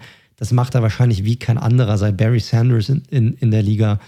Und deshalb ist er für mich klar auch als Giants-Fan ähm, hier der Pick, den ich, den ich drin haben wollte. Und deshalb habe ich Saquon genommen. Ja, hast es alles schon gesagt. Ist halt ein Home Run Hitter, ein super spektakulärer Running Back definitiv. Ähm, Im Blocking, da geht noch was. Das ist, glaube ich, so das, was man sagen kann, wo er nicht Elite ist. Ja, das da, ist so. Da sind andere besser und ja, auch da muss man mal schauen, einfach wie er jetzt zurückkommt. Ähm, haben ja ein paar, ähnlich wie Carolina, sie haben ja ein paar Waffen nächstes Jahr. Ich glaube, für Daniel Jones wird es, wenn er fit bleibt, auch eine sehr angenehme äh, Anspielstation zu sein über die, die, die, die kurzen Wege, kurze Routen, Slants und so weiter und so fort. Von daher, let's hope for the best, dass der Bub gesund bleibt. Korrekt, korrekt. Dann bleibt noch der Head Coach oder der Offensive Head Coach. Jo. Da bleibt ja nicht mehr viel übrig. Wen hast du denn genommen? Ja, das war tatsächlich auch ein Grund, warum ich äh, Whitworth habe liegen lassen. Ich bin mit ähm, Sean McVay gegangen. Der ah, das ist der Grund, warum ich Woodworth genommen hatte, weil ich unbedingt nicht McVay nehmen wollte. Tatsächlich? ja. Ah, okay. Nee, ich muss schon, also Sean McVay kennt ihn, ist seit äh, 35 Jahre erst alt, äh, jünger als du, ein bisschen älter als ich. Also da ist er schön eingereiht sich zwischen uns. Er ist seit vier Jahren erst Head Coach, dreimal davon mit den Rams in den Playoffs, wie ihr alle Aber hat keinen eigenen Podcast. Hat keinen eigenen Podcast, war aber durchaus schon mal in einem zu Gast. Und also, weiß nicht. Ich, er hat das schönere Haus. Ich habe nämlich keins. Aber ganz, ganz knapp. Ganz knapp. Äh, ja, was hat sie gesagt? Viermal Head Coach, dreimal in den Playoffs, einmal, wie ihr wisst, im Super Bowl. Da muss man allerdings sagen, durchaus ausgecoacht worden. War 2017 auch Coach of the Year, also gleich in seinem ersten Jahr als Head Coach, Coach of the Year. Ja, und hat natürlich irgendwie so ein bisschen so einen Trend losgelöst. Ne? Den kann man jetzt in verschiedene Richtungen deuten, sage ich mal. Wir wissen, die, die, die NFL ist eine Copycat League. Also wenn irgendwo was gut funktioniert hat, wird sehr gerne probiert. Ah, okay, geil. Äh, ich will jetzt auch meinen Sean McVay. Ich will auch meinen jungen, geilen Headcoach, der dieses, dieses äh, bestimmte Scheme, Quarterback-freundliche Scheme spielen lässt. Und äh, ja, das war das Jahr nach 2017. Da ist dann Zach Taylor zu den Bengals, LaFleur im ersten Schritt zu den Titans, dann später zu den Packers und so weiter und so fort. Also sprich aus seinem Coaching-Tree, da musste er schnell einige gehen lassen. Ähm, er musste auch jetzt seinen Defensive Coordinator gehen lassen. Ich finde McVay aber wirklich ein, im positiven Sinne ein, ein Football-Nerd. Ich glaube, der wird noch ewig in der NFL sein, weil er sich einfach brutal in dieses Spiel reinfuchst. Ähm, es ist ein Scheme, was selbst in einigen Spielen Jared Goff hat gut, sehen, gut aussehen lassen. Da bin ich mal sehr gespannt, wie Jared Goff jetzt bei den Lions aussehen wird. Und ich bin brutal gespannt, was McVay schlussendlich jetzt mit einem Matthew Stafford anstellen wird. Also ich freue mich sehr auf die Offense der Rams nächstes Jahr. Ah, ich bin kein McVay-Freund. Deshalb wollte ich ihn auch, ich wollte nicht, dass er übrig bleibt, dass ich ihn dann nehmen muss. Also es ist ein bisschen zu viel Hype für mich um die Person herum. Vor allem das, was er da ausgelöst hat, äh, hat mich so ein bisschen, also ist ja nicht sein Fehler. Also wie du es gesagt hast, ist eine Copycat League. Was mich so ein bisschen gestört hat, ist, dass viel zu sehr darauf geschaut wurde dann in der Vergangenheit. das siehst du auch, weil diese Coaches auch nicht wirklich erfolgreich sind, um ganz ehrlich zu sein. Dass viel zu sehr darauf geschaut wurde, ähm, was bringst du für ein Scheme mit, anstatt darauf zu schauen, was bist du für ein Leader von, von äh, äh, Menschen und kannst ein ganzes Team führen insgesamt. Und da bin ich mir selbst bei McVay nicht so ganz sicher. Also ich finde ihn so als Typ ist er nicht meins, muss ich ganz ehrlich zugeben. Er ist mir ein bisschen zu soft von seiner, von seiner Art her. Aber man kann nicht sagen, dass er nicht erfolgreich war bisher. Ja, ähm, obwohl er halt im Super Bowl schon an seine Grenzen kam, dann das eine Mal und auch jetzt in letzter Zeit auch nicht mehr wirklich nah rankam, muss man auch ganz ehrlich sagen. Also da hat schon ein bisschen was gefehlt. Ich bin mal gespannt, wie es dann nächste Saison aussehen wird. Die Division ist stark, darüber hatten wir schon gesprochen. Dann werde ich mal, da werden wir dann sicherlich in den nächsten Monaten dann nochmal drüber reden, vor Saisonstart, wie wir die Teams in den einzelnen Divisions sehen. Ähm, aber ja, äh, muss man mal gucken. Ich weiß nicht, ob er der Typ ist, der jemals einen Super Bowl gewinnen wird, aber er ist, oh. sicherlich, ein, er ist sicherlich ein guter Coach. Ja. Hängt ja viel mit zusammen. Hängt ja damit zusammen, was ist, wie sieht dein Team aus, in welcher Division bist du, wie stark ist deine Division? Sure. Und traue ich, trau ich dem, traue ich ihm zu, ein Coach zu sein, der in so einem Spotlight delivern kann. Also wie gesagt, du kannst ihn ja als Typen nicht mögen, das ist ja vollkommen in Ordnung. Ich glaube nur, was er mit 35 schon geschafft hat, in Super Bowl erstmal zu kommen. Das war ja jetzt nicht so, dass die Rams damals Absolut. Favorit waren. Genauso. Absolut. Letztes Jahr haben sie, glaube ich, auch überperformt gegenüber dem, was wir vermutet hatten, Preseason. Korrekt. Und im Korrekt. den Playoffs hat er ja mit einem angeschlagenen Goff sogar noch gespielt, mit kaputten Daumen, wenn ich das richtig im Kopf habe, gegen die Packers. Das stimmt, da hast du recht. Ähm, von da daher. Hast du recht. Dafür ja. würde ich ihn jetzt nicht kritisieren wollen, dass er da rausgeflogen ist. Das stimmt schon. Das stimmt schon. Da hast du recht. Da hast du recht. Das muss man ihm lassen. Naja, auf jeden Fall, ich habe ihn nicht. Ich habe einen anderen Headcoach bei mir für die Offense genommen. Ich habe Matt Rule genommen von den Carolina Panthers. Auch einen, den ich eigentlich nicht wirklich mag. Und der ja schon so viel gezeigt hat in der NFL. Ja, korrekt. Aber er ist der Art, die Art von Coach, die ich mag, weil er ist ein, ähm, er ist ein Head Coach. Er ist kein Offensivcoach, er ist kein Defensivcoach, er ist ein Head Coach. Und äh, seit, seit letztem Jahr als Head Coach der Panthers. Ähm, er ist ein Teambuilder, kann man sagen. Also egal, wo er war im College, hat er die Programme immer von sozusagen 0 auf 100 geführt. Und das hat er jetzt auch in Carolina vor. Er hat jetzt schon ganz gut angefangen. Ähm, ich finde ihn persönlich ein bisschen schlangenhaft. Also es gab schon so ein paar Situationen, wo er das eine sagt, vorne raus und hinten, hinten raus das andere gemacht hat, also mit einigen Spielern. Aber man muss sagen, er weiß definitiv, ein Team hinter sich zu vereinen. Also Spieler folgen ihm, Spieler mögen ihn. Das kriegt er irgendwie hin. Er hat eine gewisse Menschenfängerart an sich. Ähm, er ist ein klarer CEO-Type of Coach. Ja, das mag ich auch an ihm. Und äh, ich muss auch sagen, obwohl sie einen 5 und 11 Rekord hatten, die waren teils deutlich konkurrenzfähiger, als ich es für möglich gehalten hatte. Gerade zu Beginn der Saison waren sie viel mehr im Spiel und das ohne McCaffrey. Da waren sie viel mehr in Spiele drin, als ich gedacht habe, baut dort was Gutes auf und deshalb habe ich gedacht, Matt Rule, das könnte hier passen. Ja, also Rule hat natürlich am College, war ja meines Wissens nach zumindest in den letzten Jahren überall erfolgreich, wo er unterwegs war.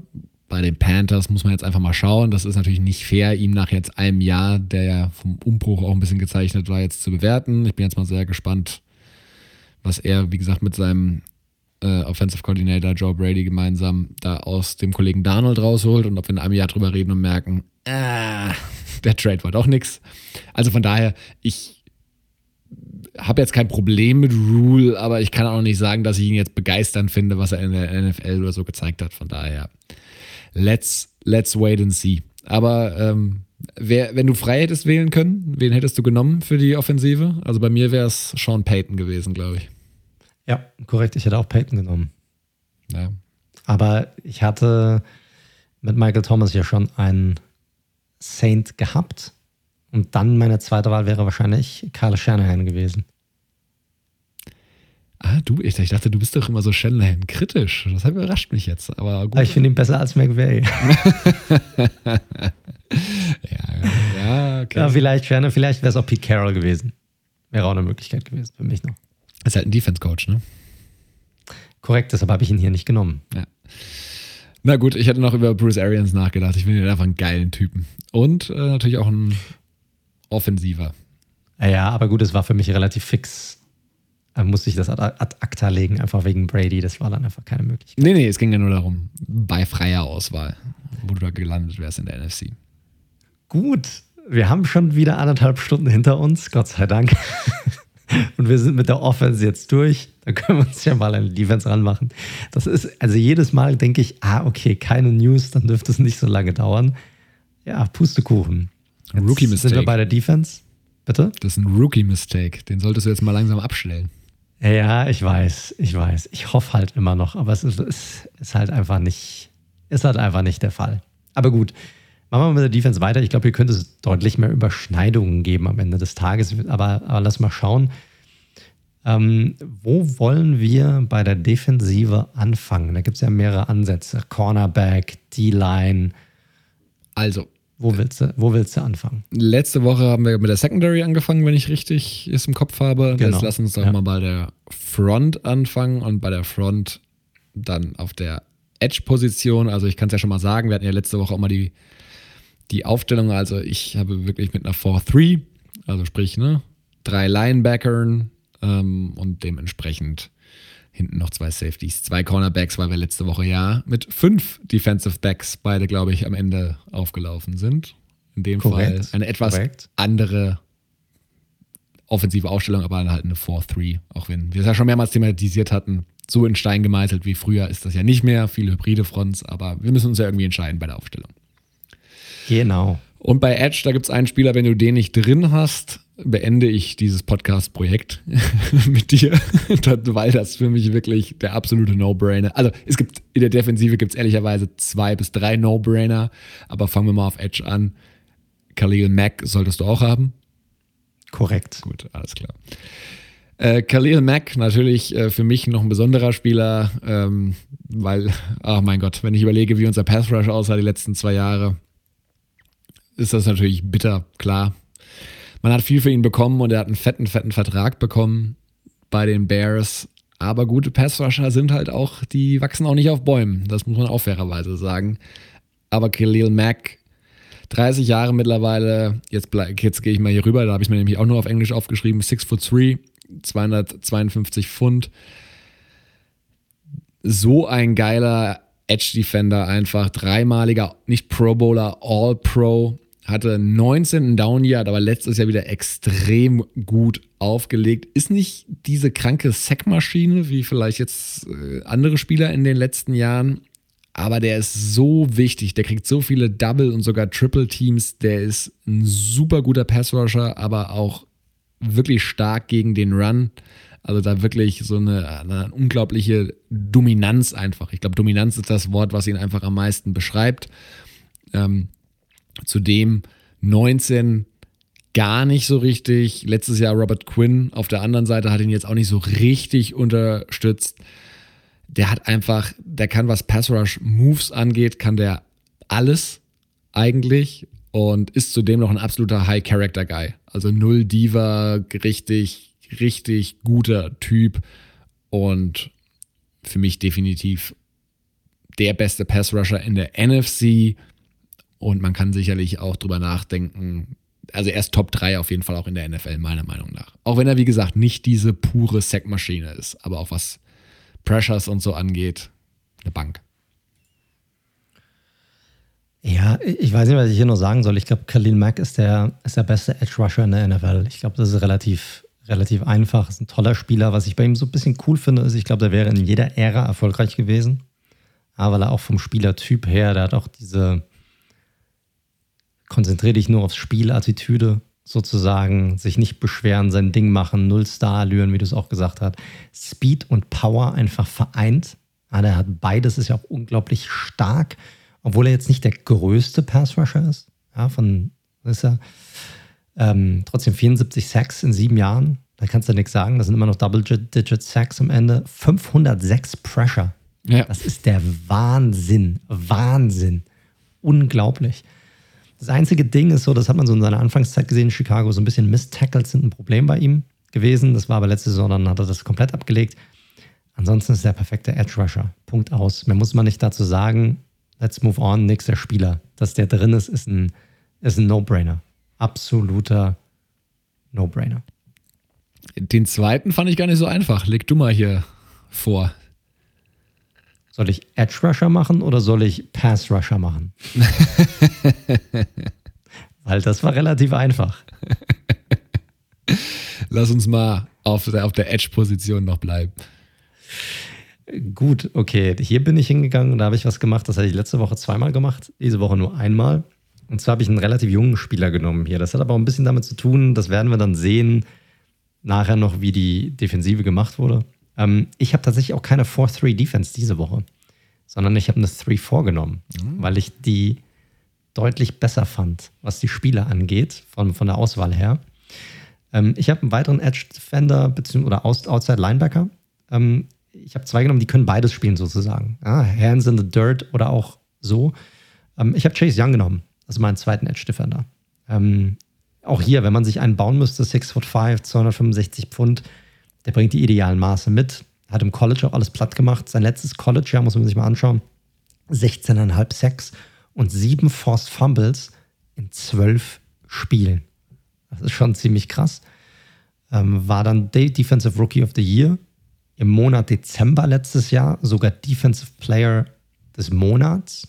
Ja, das hat es auch in der Geschichte des Washington Football Teams noch nicht so gegeben. Er hatte ein paar Schwierigkeiten am Anfang.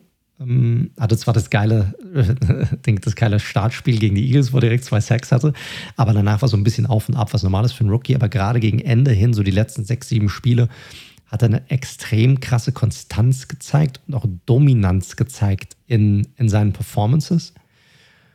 Und für ein Rookie-Jahr 6 Sacks, 40 Pressure und da, wie er das auch Jahr beendet hat, ich glaube, das wird ein extrem angsteinflößender Spieler werden über die nächsten Jahre hinweg.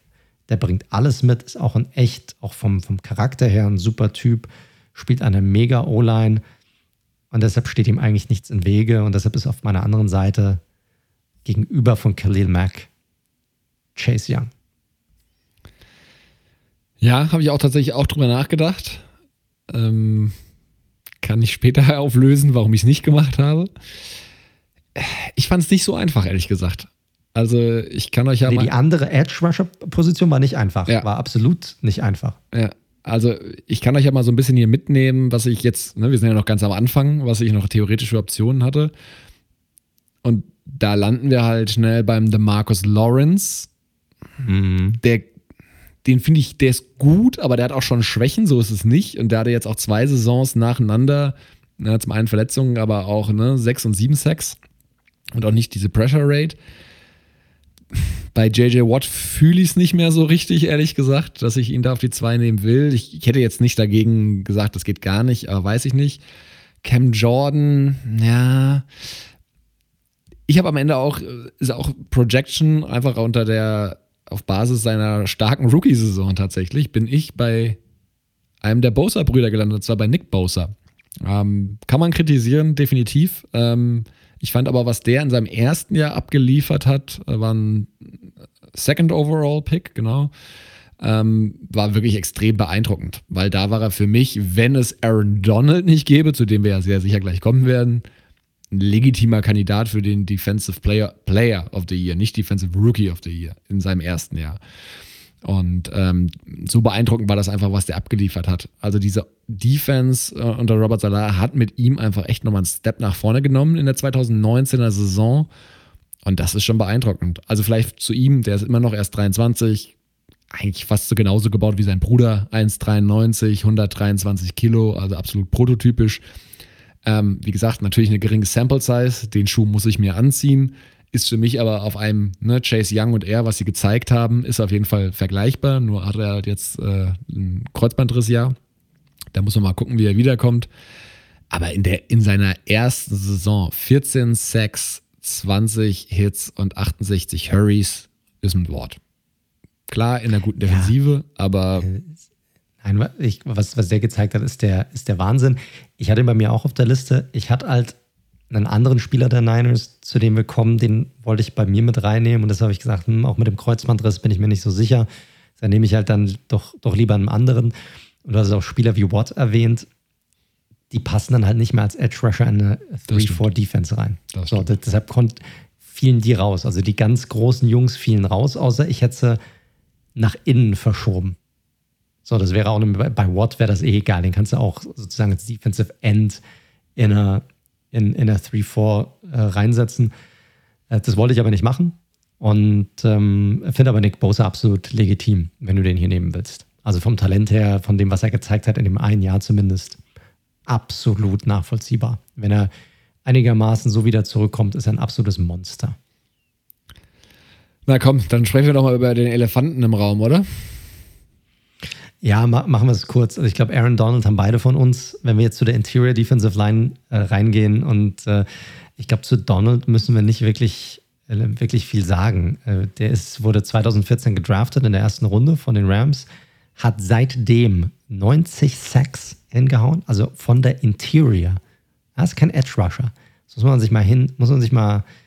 Ja, er hat allein von seinen sieben Saisons sind fünf dabei, wo er Double-Digit Sacks hat hat 2018 den Sack-Rekord von äh, meinem hochgeschätzten Michael Strahan knapp verpasst, hatte dort 21 Sacks. Insgesamt hat er 579 äh, Total Pressures gehabt, seitdem er in der Liga ist. Also auch das ist Wahnsinn. Ja, letzte Saison fast 100, 2018 hatte er über 100 äh, Pressure. Das ist echt, das ist unglaublich krass. Er ist dazu natürlich auch extrem gut gegen den Run. Ja, da ist er auch noch gut. Ist ein bisschen undersized. Der ist ja gerade mal ja. 280 äh, Pounds. Und trotzdem hat er eine unglaubliche Pass-Rush-Win-Rate, die er hat innen. Ja, auch gegen die Jungs, die deutlich größer sind. Und er wird fast in jedem Play gedoppelt oder getrippelt.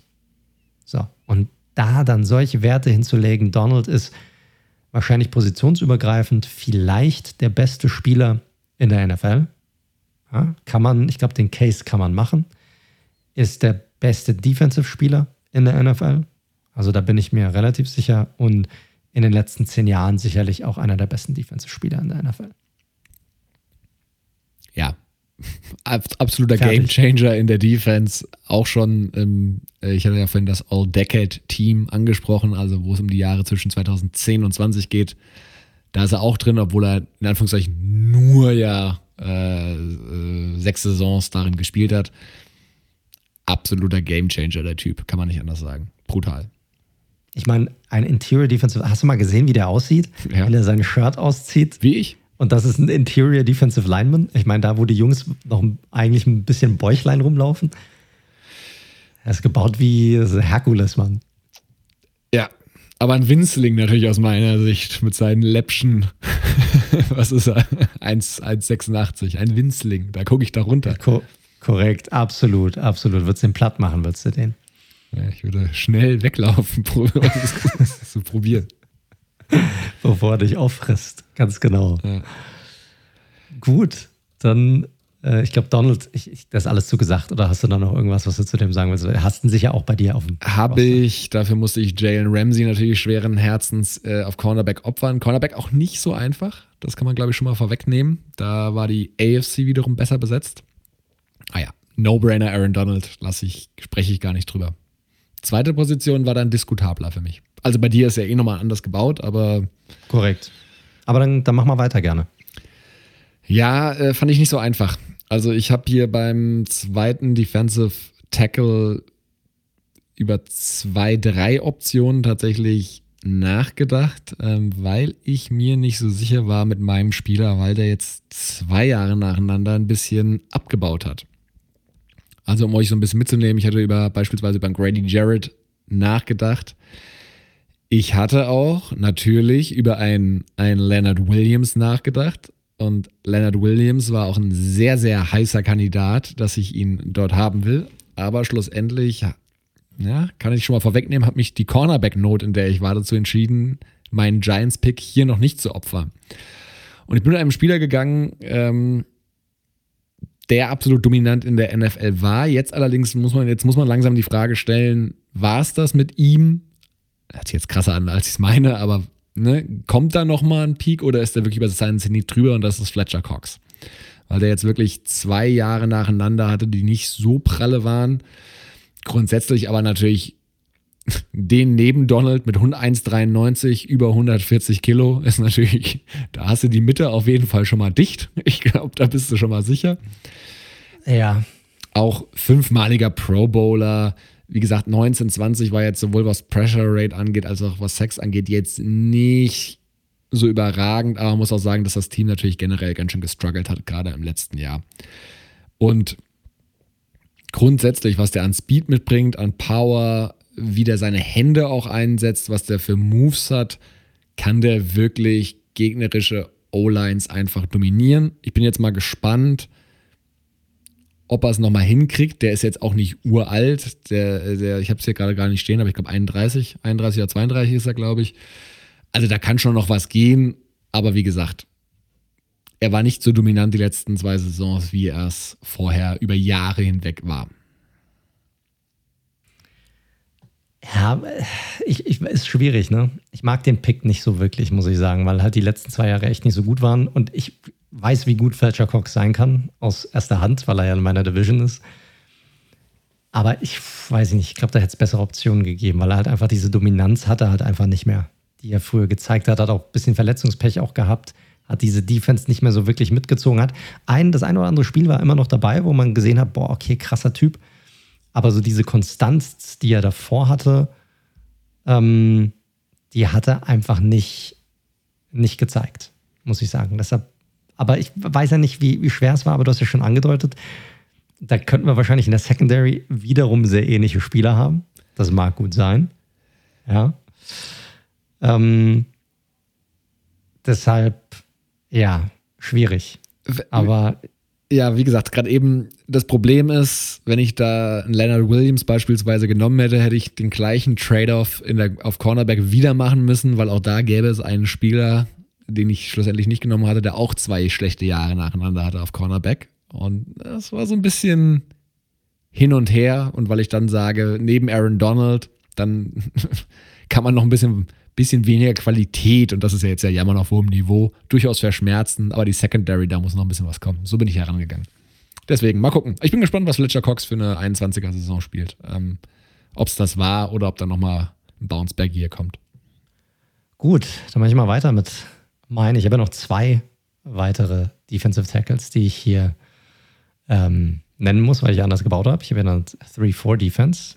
Mein, ich sag mal, normaler Defensive Tackle den ich genommen habe, ist äh, äh, Grady Jarrett von den Atlanta Falcons. Das war jetzt meine Option, die ich hier drin habe. Äh, Jarrett ist ein Spieler, der sehr viel aus seinen Möglichkeiten gemacht hat. Im Laufe seiner Karriere war ein Fünftrunden-Pick der Falcons in 2015. Hat sich äh, seitdem zu einem der besten Defensive Linemen in der NFL, NFL entwickelt. Ist stark sowohl im Pass Rush als auch in der Run Defense. 19 äh, Sacks in den letzten drei Jahren und dazu fast 160 Pressure. Das ist jetzt natürlich kein Aaron Donald-Niveau, macht vieles dazu, sage ich mal, ein bisschen, also lässt andere deutlich schlechter aussehen, als sie dann vielleicht sind, ne, wenn man einmal anfängt, über Donald zu reden und was der gezeigt hat. Aber trotzdem ist er, glaube ich, in dieser Tier danach, die nach Aaron Donald kommt, ist er sicherlich, ja, einer der, einer der besseren Spieler. Gewinnt viel über Leverage, weil er nicht der größere ist. Ist gerade mal 6 Foot, 305 ähm, Pfund. Ja, so groß ist er nicht. Äh, ist aber ein sehr, sehr guter Spieler. Und deshalb für mich mein Spieler, der sozusagen, bevor jetzt der dicke, fette Junge ganz vorne kommt, ähm, der das sozusagen umrahmt und beides abdeckt, sowohl den Pass Rush, Pass Rush als auch das Running Game. Ich mag Grady Jarrett, war tatsächlich für mich auch eine realistische Alternative zu Fletcher Cox, hatte ich ja vorhin, glaube ich, schon kurz erwähnt gehabt. Deswegen kann ich ja jetzt schlecht sagen, dass ich ihn für einen schlechten Pick halte. Ich bin jetzt mal gespannt, wer dein, dein, dein dicker Runstopper sein wird am Ende. Ich muss sagen, ich habe hier ein bisschen geschummelt. Ah, ja. Also wenn man es schummeln, wenn man es Schummeln nennen kann. Und zwar, das hat damit zu tun, wen ich unbedingt als Head Coach, Defensive Head Coach haben wollte. Weil meine ursprüngliche Entscheidung hier war eigentlich Dalvin Tomlinson von den Vikings. So, und den habe ich dann aber gekickt für eine andere Option. Und so habe ich mir jemanden geschnappt, der aktuell kein Team hat und zwar ein Free Agent ist. So dass er nicht zugeordnet werden kann. Und habe deshalb gesagt, okay, ich stopfe ihn hier rein, habe ein kleines Schlupfloch in unserem Reglement genutzt und habe Big Snacks Damon Harrison genommen. Eieieiei. In der Top 11? Pass auf, ich sag dir gleich warum. Also der Typ ist 6'3, 353 Pfund. So, damit ist er der dickste Junge auf dem Feld. Ähm, die letzten beiden Saisons, muss man zugeben, die waren ähnlich wie bei deiner Fletcher Cox-Geschichte nicht ganz so prickelnd. Also letzte Saison hat er eh kaum gespielt. Und in der Saison davor gab es den Trade von den Giants zu den Detroit Lions. Und das war, da waren die Giants ein Clusterfuck, da waren die Lions ein Clusterfuck. Das hat alles nicht so richtig gepasst. Und da hat er auch nicht sein bestes Jahr gehabt. Davor war allerdings an Konstanz in seinem Spiel nicht zu überbieten. Wenn er Bock hat zu spielen, das bei ihm er ist ein sehr, ist ein guter Typ, hat einen sehr eigenartigen Charakter, so ein bisschen. Ja, also er interessiert sich auf viele andere Dinge und so. Aber hatte dort vor sechs Saisons am Stück, wo er mit Abstand, mit Abstand der beste Run-Defender in der Liga war. Also mit großem Abstand.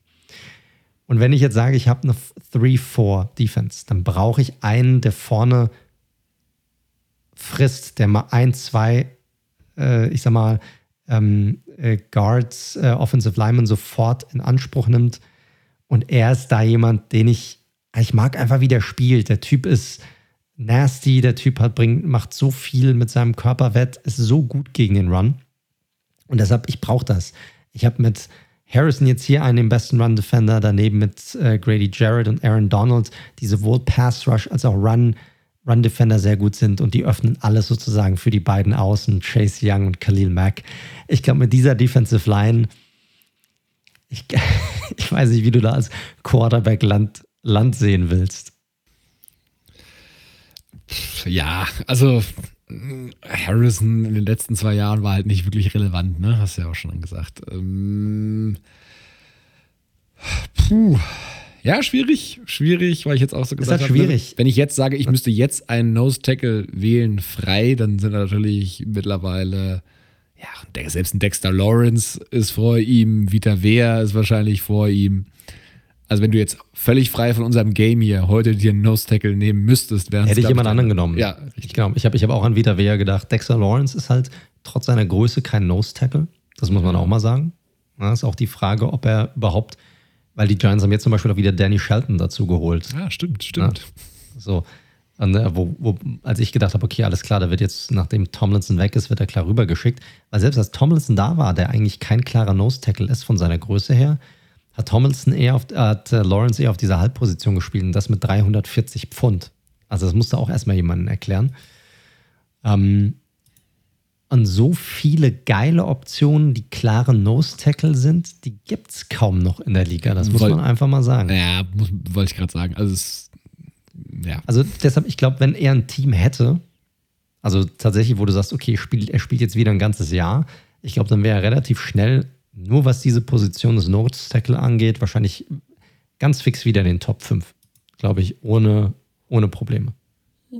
Reine Nose Tackle. Okay. Reine ich dachte jetzt bei Defensive Tackle im Allgemeinen. Nein, nein, darum geht es nicht. Nose Tackle Position ist für mich ganz klar. Du brauchst einen, der einen super Run Defender. Mehr brauchst du nicht. Du brauchst nicht unbedingt jemanden, der ein super Pass Rusher ist. Das sind die eh nicht. So. Und Harrison, wenn er Bock hat, ich meine, wir haben es mit einem Spieler wie Vince Wilfork gesehen, der hat auch ewig, Ewigkeiten gespielt. Der hat jetzt ein Jahr sozusagen ausgesetzt. Das hat nicht ganz so funktioniert. Das Jahr davor war nicht so prickelnd. Aber davor war der beste Nose Tackle der Liga und das sechs Jahre am Stück. Und da, das kannst du nicht einfach so verlernt haben. Er ist ja auch nicht so mega alt, er ist, glaube ich, 31 oder 32 mittlerweile. Ähm, der hat sicherlich noch zwei, drei Jahre im Tank, wo er auf gutem Niveau spielen kann. Da bin ich mal gespannt, ob wir von dem guten Herrn noch was sehen werden. Da bin ich mir nicht so hundert, so sicher wie du, sagen wir es mal so. Aber gut, äh, ja, sehr gut das Regelwerk äh, ausgenutzt. Den gebe ich dir auf jeden Fall. Wo machen wir weiter? Gehen wir in die Secondary oder gehen wir bei den Linebackern? Also vielleicht, wir können es ja mal zusammenfassen kurz, ne? Defensive Front bei mir, außen Khalil Mack und Nick Bosa, innen habe ich Aaron Donald und Fletcher Cox. Deine Mir fehlt bei dir halt so ein bisschen die Größe, muss ich sagen, bei deiner D-Line. Also gerade innen. Auch Fletcher. wenn sie jetzt nicht wirklich Fletcher Cox ist 1, ein, über 1,93, ne? Ich, ich meine von der, von, der, von der Breite her, weißt du, was ich meine? 140 also Kilo Jungs, und dann noch Aaron Donald? Donald wiegt nicht viel, Mann. Donald wiegt nur 280 Pfund, das ist nicht so viel. Also ich glaube, mit Fletcher Cox kannst du alleine da stehen, da hast du schon genug Mensch da stehen. Ja, das ist das. Das unterschätzt du. Das unterschätzt ich, du. ich habe nicht vor, gegen eine D-Line in der NFL zu laufen. Keine Sorge. Wäre wär aber lustig, das würde ich gerne mal sehen. Da würde ich auch viel Geld für bezahlen. ja, da kann auch Snacks Harrison also, stehen. So, das war deine D-Line. Meine D-Line ist auch ähm, an den Außen Chase Young, Khalil Mack und dann innen drin an den Defensive End Positionen von der 3-4 Grady Jarrett und Aaron Donald und aus Nose Tackle Damon Snacks Harrison. Jetzt hatte ich dich unterbrochen. Secondary oder Linebacker? Wie machen wir weiter? Ich würde von der Wichtigkeit her weitergehen und deshalb würde ich Secondary tatsächlich machen. Gut, dann beschleunigen wir das mal ein bisschen, weil ich fand das Game, was Cornerbacks angeht, also eine Position eindeutig und bei der zweiten hatte ich eine Alternativoption, hatte ich gerade schon erwähnt, wo ich mich entgegengeschieden habe. Ich gehe erstmal mit der eindeutigen Option, die ist für mich Jair Alexander von den Packers. Mhm. Hatten wir vor auch beim Redraft 2018 drüber gesprochen. Äh, für mich mittlerweile der beste Cornerback der damaligen Draftklasse und ein Top 5 Cornerback in der Liga. Ein bisschen kleiner, 1,78, dafür 88 Kilo. War 2020 laut PFF sogar der beste Cornerback der Liga. War jetzt auch zum ersten Mal im Pro Bowl. Also guckt nicht immer nur auf Interceptions. Da ist so ein Howard beispielsweise oder ein JC Jackson beeindruckender. Aber zum einen bei Alexander, weil es auch so einen Drop-Off gibt zu dem anderen Cornerback, wird auch deutlich weniger in seine Richtung geworfen. Das muss man auch mal sagen. Der ist aber ansonsten einfach wirklich ein Shutdown-Corner. Der kann Wide Receiver Number Ones komplett isolieren. Und was hinzukommt, was auch nicht jeder Cornerback hat und man auch nicht komplett unterschätzen darf, der ist auch ein sehr guter Tackler. Das hebt ihn auch nochmal ab und dementsprechend Alexander, auch wenn er wie gesagt ein bisschen undersized ist eigentlich, aber ein Top-Cornerback. Ja, da haben wir wahrscheinlich das gleiche Cornerback-Tandem, um ganz ehrlich zu sein. Also ich habe auch Alexander hier, weil ja, mittlerweile vielleicht sogar der beste Cornerback der Liga, trotz seiner Größe, hat das alles schon angesprochen. Letzte Saison wurde nur 69 Mal in seine Richtung geworfen. Also es ist ja auch eigentlich, ne, es wird ja immer viel auf Interceptions geachtet, das ist aber eigentlich gar nicht so wichtig. Viel wichtiger ist, äh, wird überhaupt geworfen und wird dann überhaupt in deine Richtung geworfen. Und ich meine, wenn du eine Seite des Spielfelds sozusagen abdeckst als Cornerback ähm, und die wird sozusagen aus dem Spiel genommen komplett, dann hast du schon deinen Job eigentlich gemacht. Und das ist natürlich, davon hat er jetzt gerade mal 35 Würfe, äh, 35 Catches zugelassen für 337 Yards. That's it über die gesamte Saison hinweg. Also das ist schon echt krass. Hatte dann eine Interception, hat auch zwei TDs zugelassen, wobei bei diesen zugelassenen Touchdowns bin ich mir nie so sicher, worauf wird er geguckt? Ist das Glas klar, dass er daran schuld war oder nicht? Aber der Typ ist einfach unglaublich, ist super konstant und ja, wie gesagt, wir hatten in den letzten Wochen schon mal über ihn gesprochen gehabt. Super Cornerback. Gut. Dein zweiter Cornerback? Dann mache ich mal weiter mit der Nummer zwei. Und ich denke, die hast du nämlich auch. Ähm, weil bei mir hat auch wie bei dir in der Defensive Line Leonard Williams gefehlt, obwohl er eine sehr gute Saison hatte letztes Jahr. Weil ich mir, mich auch für einen anderen Giant entschieden habe hier, und zwar für James Bradbury. Das ist mein Cornerback Nummer zwei. Bradbury ist ein, anders als Alexander, ein sehr stark gebauter Cornerback. 6 foot 1, 212 Pfund. Auch ziemlich schwer für einen Cornerback. Aber das sind so diese Gardemaße, nach denen ja heute eh geschaut wird. Ähm, kam von den Panthers, zu den Giants. Auch ein Spieler, der bei den Panthers von Gettleman gedraftet wurde damals. Second Round Pick in 2016. Ist für mich ein bisschen so ein unterschätzter Spieler gewesen. Ne? Da hat es den auch so eher so als Nummer zwei damals, als ihn geholt haben, hat es auch ein bisschen den Vertrag kritisiert. Was kann man ja auch machen. Ja, es ist, ist okay. Ähm, ist aber, also ich glaube, er kam diese Saison oder letzte Saison ganz klar als Nummer eins raus. Ja, ist ein klarer Nummer eins Corner. Und das Ding ist, ich fand, er war ein bisschen unterschätzt, weil er schon in der South, wo er herkam, ja, aus der NFC South, eigentlich jede Woche gegen Top Receiver ran musste. Also die, ich meine, die NFC South, Mike Evans mit Michael Thomas. Und wenn man sich die Werte gegen diese Top Receiver anguckt, die er hatte, da sah er immer gut aus. Also gerade gegen diese Top Receiver hat er immer abgeliefert gehabt. Aber bei den Panthers irgendwie vielleicht nicht diese Aufmerksamkeit erhalten, nicht diese Rolle erhalten in der Liga. Und die Giants haben hier ganz ehrlich, die haben Stil fast schon gemacht. Ne? Also nicht so, als würde er jetzt wenig kassieren, aber er ist jetzt nicht er kassiert gut, aber nicht spitze.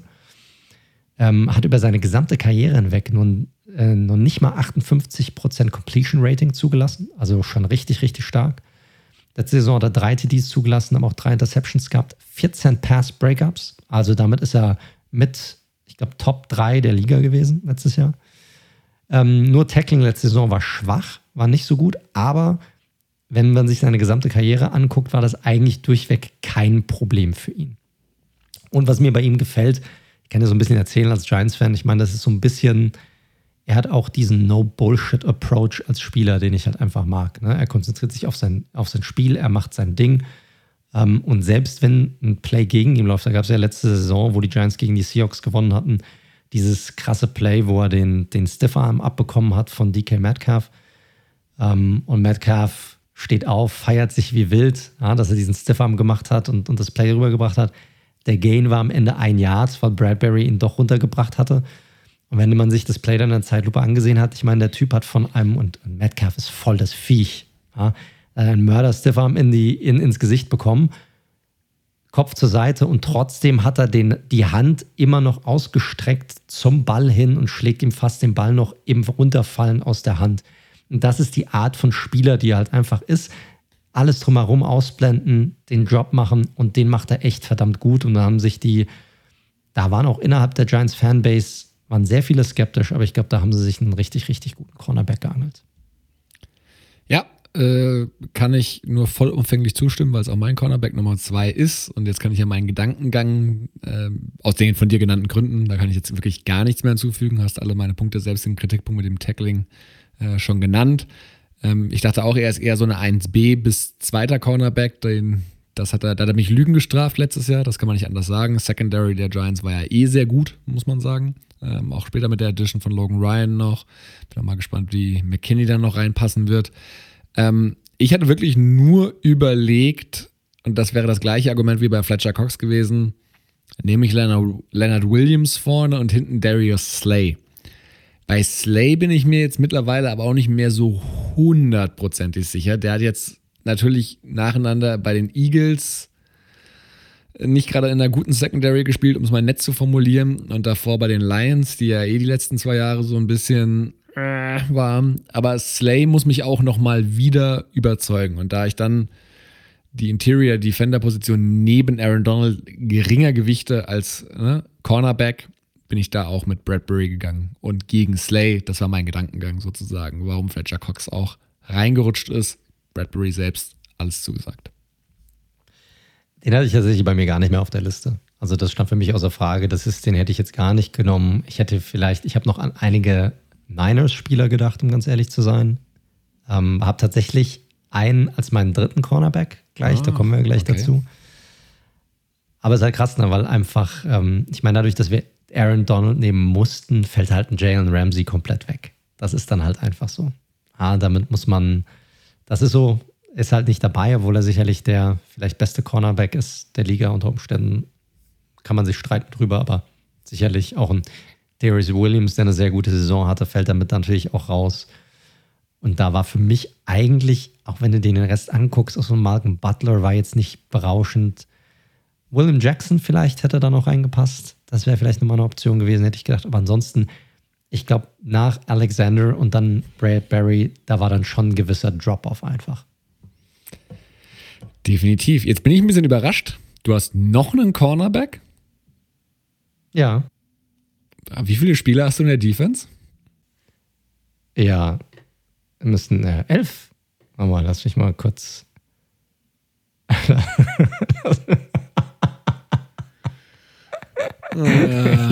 ich, habe ich mir wohl einen kleinen Vorteil verschafft. Ja, also der Mike äh, spielt hier mit einer ganz neuen Formation. Der hat nämlich eine schöne 3-4, dann anscheinend noch zwei Linebacker, es sei denn, er spielt mit einem Linebacker, wovon ich nicht ausgehe, und dann nochmal fünf Defensive Backs. Also egal, was da noch für Spieler kommen werden und was für ein Headcoach kommen wird. Er hat auf jeden Fall schon mal eine richtig, richtig gute Überlegenheit in der Defense, weil er nicht zählen kann bis elf. Oh, oh Gott. Oh mein Gott. Oh. Rechtfertige oh. dich. Justify yourself, du Betrüger. Nicht nur einen Free Agent hier mit reinnehmen, sondern auch noch einen Spieler mir untermogeln wollen. und ich habe mir echt noch so viele Gedanken gemacht, wer mein Slot-Cornerback sein soll. Hättest du dir sparen können. Du hast keinen. Ich habe keinen, der fällt dann wohl weg. Schade. ah, hätte, hätte, ich auch, hätte ich auch Nick Bosa nehmen können. Tja. Ah, naja, naja, es wäre Quan Williams gewesen, aber den muss ich jetzt wohl löschen aus meiner Liste. ja. Richtig. Es sei denn, du, wenn du jetzt noch einen Antrag bei der NFL stellst, dass nächstes Jahr mit zwölf Defendern gespielt werden darf und der in der nächsten halben Stunde noch stattgegeben wird, dann darfst du ihn gerne drin lassen. Wenn nicht, würde ich sagen, machen wir mal bei den Safeties weiter. Ah ja, dann mach du mal bitte weiter, bis ich mich mal eingekriegt habe. Ah, leg mich im Arsch. Mein Gott, Leute, seht ihr mal, mit was für, mit was für ah. Unprofessionalität ich hier agieren muss. Das ist wirklich. Ich bringe hier mal wieder ein bisschen Niveau rein. Also, wir landen auf der Safety-Position und ich fange erstmal an mit einem Spieler, der letztes Jahr für mich eine super Saison hatte, ähm, auch All-Pro war, und zwar Buda Baker. 25 Jahre alt. Ich weiß noch, wir haben letztes Jahr nach seiner fetten Vertragsverlängerung drüber gesprochen. Der Safety, klar, er ist kein Free Safety, er ist nicht größtenteils ein Free Safety, er ist eher ein Box Safety, der keine Interception hat. Und was hat er gemacht? Er hat einfach mal zwei Interceptions sich geholt 2020. Aber das beschreibt ihn jetzt nicht vollständig. Vielleicht mal zum Typspieler 1,78, aber wirklich fit gebaut, 88 Kilo. War mittlerweile schon dreimal im Pro Bowl, zweimal All-Pro. Wird, das war mir gar nicht von den Snaps so eindeutig, aber da hat Vance, äh, ähm, na, Todd Bowles. Nee, Vance Joseph, Vance Joseph. Jetzt hatte ich gerade die beiden DCs durcheinander gebracht. Vance Joseph letztes Jahr da ähm, in verschiedenermaßen eingesetzt. Also er hat tatsächlich in der Box am meisten gespielt, aber auch einiges als Free Safety und etwas weniger auch noch im Slot. Also der wurde ganz gut rumgeschoben. Ist eine absolute Tackle-Maschine. 200 Tackles seit 2019. Also das ist wirklich sehr, sehr ordentlich als Safety. Und hat tatsächlich Coverage gerade eben angesprochen, da jetzt auch mal Interceptions endlich gesammelt, hat auch durchaus Pass-Rush-Qualitäten. Also als Blitzer funktioniert er auch. 6-6 immer in den letzten drei Saisons. Das ist nicht wenig für einen Safety. Zudem auch, was man so liest, absoluter High-Character-Guy. Ja, was soll man dagegen sagen? Der Typ performt jetzt einfach konstant in den letzten drei Jahren, ist auch erst 25, also noch kein alter Spieler. Und für mich auf der Strong Safety-Position eine klare Nummer gewesen, ehrlich gesagt. Ja, da ich davon ausgegangen bin, dass ich keinen richtigen Hybridspieler benötige, da ich einen Slot-Cornerback habe. Ähm, ich habe ihn tatsächlich auch bei mir drin. Also wir können es relativ kurz machen, du hast zu ihm eigentlich schon alles gesagt. Er ist ein klarer Strong Safety, ist eine äh, Tackle-Maschine. Ähm, letztes Jahr sehr stark hat seinen Vertrag im Grunde genommen gerechtfertigt, den er bekommen hat. Gab ja auch dieses krasse, er war ja auch an diesem einen Play beteiligt, das ja sozusagen um die ja, Football-Landschaft herumging, wo er noch eingeholt wurde von DK Metcalf am Ende, aber wo er halt auch die Interception hatte. Ja. Also ein, macht sich. Ja, man kann eigentlich nichts groß gegen ihn sagen. Klar, er, ein, er hat seine Schwächen so ein bisschen noch im, im, im Coverage. Das ist jetzt nicht der, der Beste der Besten, aber er ist insgesamt ein sehr, sehr guter Safety. Und ähm, ja, deshalb ist er auch bei mir drin und füllt klar auch diesen äh, Strong Safety Spot aus bei mir.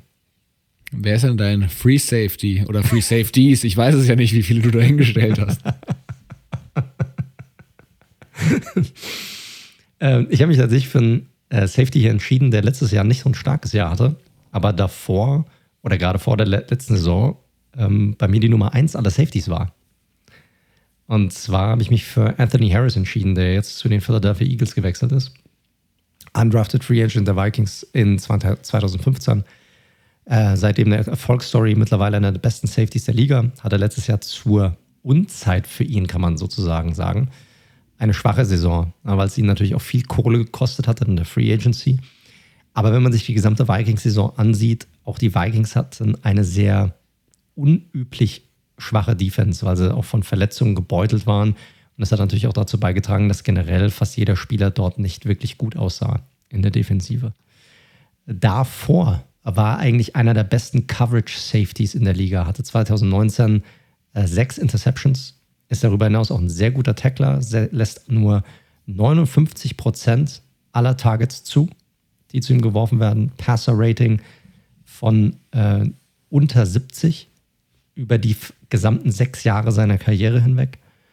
Ähm, wobei, wenn man das letzte Jahr nimmt, das halt echt nicht gut war. Da hat er ein Passer-Rating zugelassen von 121. Ui. Aber das spielt, ja, ja, das ist schon echt hoch. Aber es spielt halt dann natürlich in dieses Gesamtkonstrukt damit rein. Ist auch ein klarer Free Safety. Ja, wird auch da eingesetzt. Deshalb habe ich hier diese klare Trennung zwischen Strong Safety mit Buda Baker und Free Safety Anthony Harris von, ja, jetzt ist er ja ein Eagle.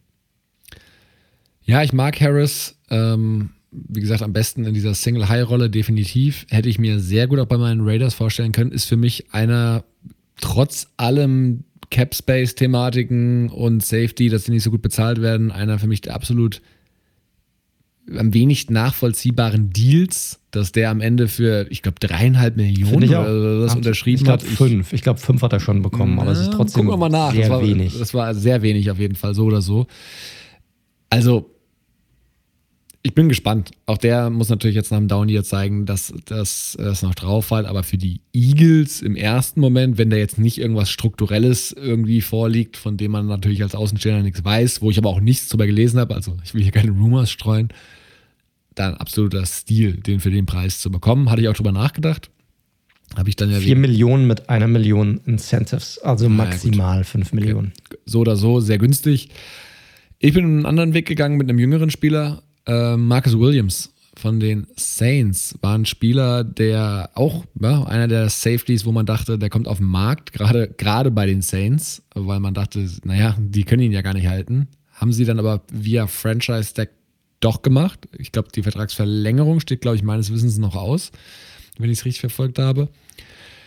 Auch ein klarer Free Safety, äh, größer als Buda Baker, also 1,85, 92 Kilo, war ein Second Round Pick 2017 in diesem wahnsinnigen 2017er Draft der Saints. Da könnt ihr gerne mal reinschauen, wie die da alles reingesammelt haben. Ist nicht schlecht, ist nicht schlecht. Da haben sie noch einen Ramchick abgegrast, da äh, haben sie noch einen Lattimore abgegrast. Also 2017 wurde sehr, sehr gut gedraftet, liebe Saints-Fans. Das, was ihr dieses Jahr nicht so gut gemacht habt. Naja, sei es drum. Ähm, 14 Interceptions in vier Jahren, absolut guter Wert als äh, Free Safety, kann man nicht anders sagen. Ist zudem auch nicht Elite, aber ein guter Tackler und ein sehr guter Run-Defender. Und on top of that kaum verletzt. Und in der Summe einfach ein super Free Safety, kann man nicht anders sagen. Und gefällt mir sehr gut mit Buda Baker in der Kombination. Ja, da habe ich auch kurz drüber nachgedacht. Also es wäre der andere Spieler gewesen, wo ich gesagt hätte, den, den will ich drin haben. Aber habe mich dann für Anthony Harris entschieden. Und keinen dritten Safety aufgemacht. Na gut, na gut. Dann widmen wir uns mal den Linebackern, oder? Du hast Ja, hab- hab ich- hab ich zwei? Ja. ich habe drei, ne? weil ich ja eine andere Front habe. Soll ich dann vorlegen, oder? Ja, leg doch mal vor. Ja. Ähm, Obwohl mich, ich mir hier auch gut vorstellen kann, dass wir ein, zwei definitiv ja, also ich finde, ähnlich haben. Auf dem Middle Linebacker, ne, bei drei Linebackern hast du ja, hatte ich ja letzte Woche mal angesprochen, hast du in der Regel halt einen Sam Linebacker, also einen Strong Side Linebacker, der ein bisschen andere Aufgaben hat als der Mike Linebacker, also der Middle Linebacker und dann eben noch ein Weak Side Linebacker. Äh, Strong Side, da wo der Tight End sozusagen sich auch aufstellt. Ähm, Middle Linebacker muss man nicht groß, also es gibt viele gute, finde ich, deutlich mehr als in der AFC, was wir letzte Woche hatten. Ähm, beispielsweise auch ein Demario Davis, über den ich nachgedacht habe, aber an Bobby Wagner, also wüsste ich nicht, wie du ehrlich gesagt vorbeikommen solltest, ehrlich gesagt. Zumal die ansonsten, also da war auch überhaupt keine Überlegung für mich, Wagner für beispielsweise- beispielsweise einen Jamal Adams irgendwie zu opfern. War keine, habe ich keine Sekunde drüber nachgedacht. Also, ne, Adams auf Safety reinzunehmen, nicht bevor ich hier falsch verstanden werde. Wagner 30 mittlerweile, 1,83, fast 110 Kilo. Ganz ehrlich, seit 2012, als er in der Liga kam, war nur Luke Küchli, der ja mittlerweile retired ist, laut PFF, besser. Immer Grades über 90 im Schnitt. Der kann alles. Der ist ein super Run-Defender, der kann in den richtigen äh, Packages, ist ja auch gefährlich als Pass-Rusher. Coverage hat er drauf, der dirigiert die ganze Defense da an der Stelle. Sag mir, was Bobby Wagner auf der Position sozusagen nicht kann. Also definitiv auch ein Hall of Famer, super Linebacker. Wie gesagt, hat sich mit Küchli immer so ein bisschen abgebettelt. Wer ist eigentlich der Beste der Liga? Ich glaube, da kann man in beide Richtungen wahrscheinlich auch argumentieren. Wagner hat natürlich den Vorteil des, des Super Bowl-Siegs. Und ja, mir fällt nichts ein, warum er nicht in dieser Top 11 drin sein sollte, weil der kann einfach alles und ist zudem einfach noch sehr smart und hat einen hohen Football-IQ. Schön, dass du alles zusammengefasst hast. Ich habe ein einziges Wort zu ihm aufgeschrieben. Mehr habe ich nicht ausgesucht. Hoffer. Mehr nicht. So, er ist ein Hall of Famer. Die Konstanz in Person, der kann alles. Der ist athletisch, Running Game sehr gut, sehr gut im Coverage, sehr smart, dirigiert die Defense. Und wie du es gesagt hast, mir, mir kam nicht einmal in den Sinn, auch nur Jamal Adams hier zu nehmen, von den Seahawks zum Beispiel. Das war ganz klar, nimmst einen Linebacker und wenn du nur einen nimmst, dann, dann nimmst du Wagner. That's it. Fertig. Und deshalb ist er auch bei mir im Team. Gut, dann mach du doch mal weiter mit deinem zweiten Linebacker. Ich habe ja noch zwei insgesamt in dem Petto. Ich habe ja drei Linebacker. Ja. Ich befürchte, dass zwei von mir bei dir drin sind, weil meine Nummer zwei ist Levante David von den Tampa Bay Buccaneers. Ich war mir bei, meiner, bei meinem 3-4-Setup war ich mir nicht ganz sicher. Ich hatte kurz überlegt, dass ich nicht Chase Young nehme und Shaquille Barrett mit reinnehme stattdessen. Weil der natürlich auch so als Outside-Linebacker vielleicht so ein bisschen besser noch gepasst hätte und auch nur noch mehr nachzuweisen hat. Ja. Aber ich wollte einfach David nicht opfern dafür, weil ich ihn einfach in diesem Tandem, ich meine, wenn du ein Tandem hättest von, ich meine, die Bucks haben eh schon ein geiles Tandem, aber ein Tandem von Bobby Wagner und Levante David, I mean, come on. Ich glaube, besser geht's, könnte es nicht gehen auf der Linebacker-Position. David ist auch, also keine Ahnung warum. Ich, ich, weiß noch nicht, ob das ein Empfinden ist oder das wirklich so ist, aber gefühlt einer der unterschätzt, meist unterschätztesten Spieler in der gesamten NFL. Ich glaube, der wurde einmal in den Pro Bowl eingeladen. Glaube, glaub, mehr, mehr, mehr nicht. Six foot one, 233 Pfund, einer der besten Coverage-Linebacker der Liga, aber auch gut gegen den Run. Ich glaube, man hat es gerade im Super Bowl gesehen, wie stark der ist im Coverage, generell die gesamten Playoffs über. Typ ist einer der besten Linebacker generell der Liga. Und deshalb war es für mich ein No-Brainer, ihn mit reinzunehmen.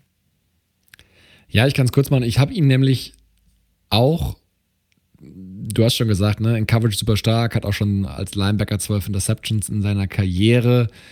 Es gibt hier natürlich schon ein paar spannende Option, sage ich mal. Ne? Ich finde, Eric Kendricks ist ein super Spieler, natürlich auch eher der, äh, der Middle Linebacker. Demario Davis hatte ich schon angesprochen. Ähm, Boah, aber nicht auf dem Niveau. Ich meine, Demario Davis ist nicht auf dem Levante David Niveau. Und selbst ein.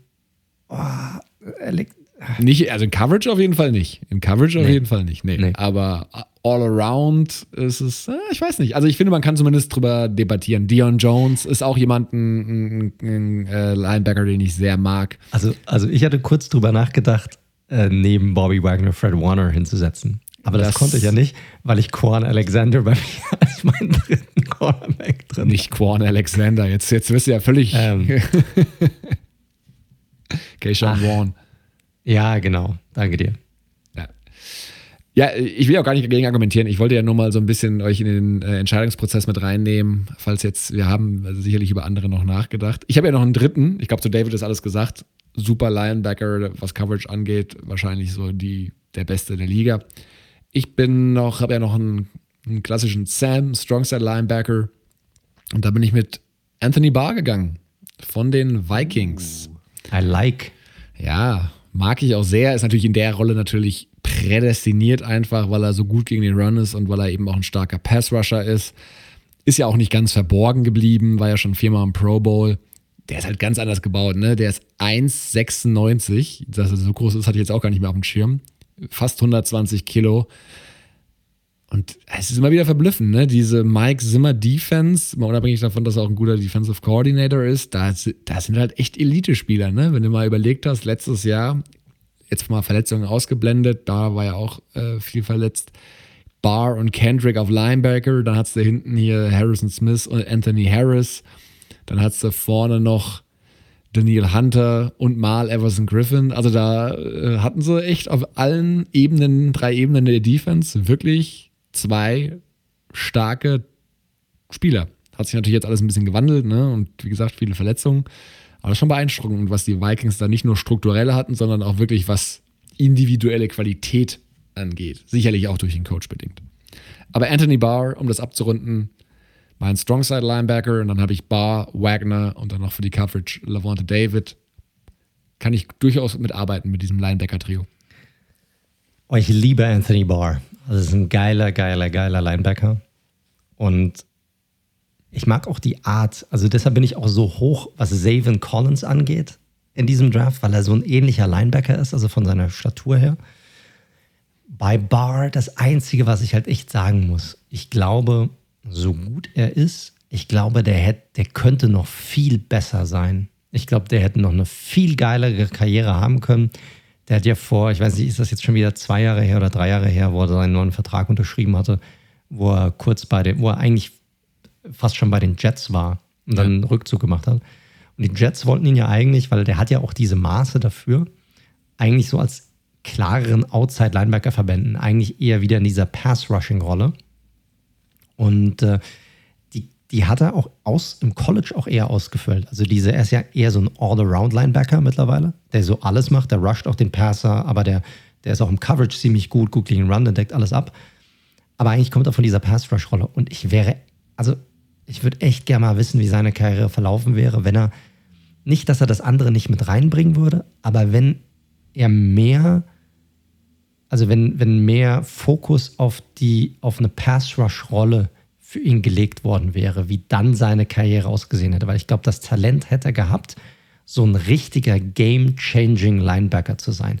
Das ist er für mich nicht, aber er ist ein geiler Spieler und ein sehr guter Linebacker. Gut. Dann haben wir es.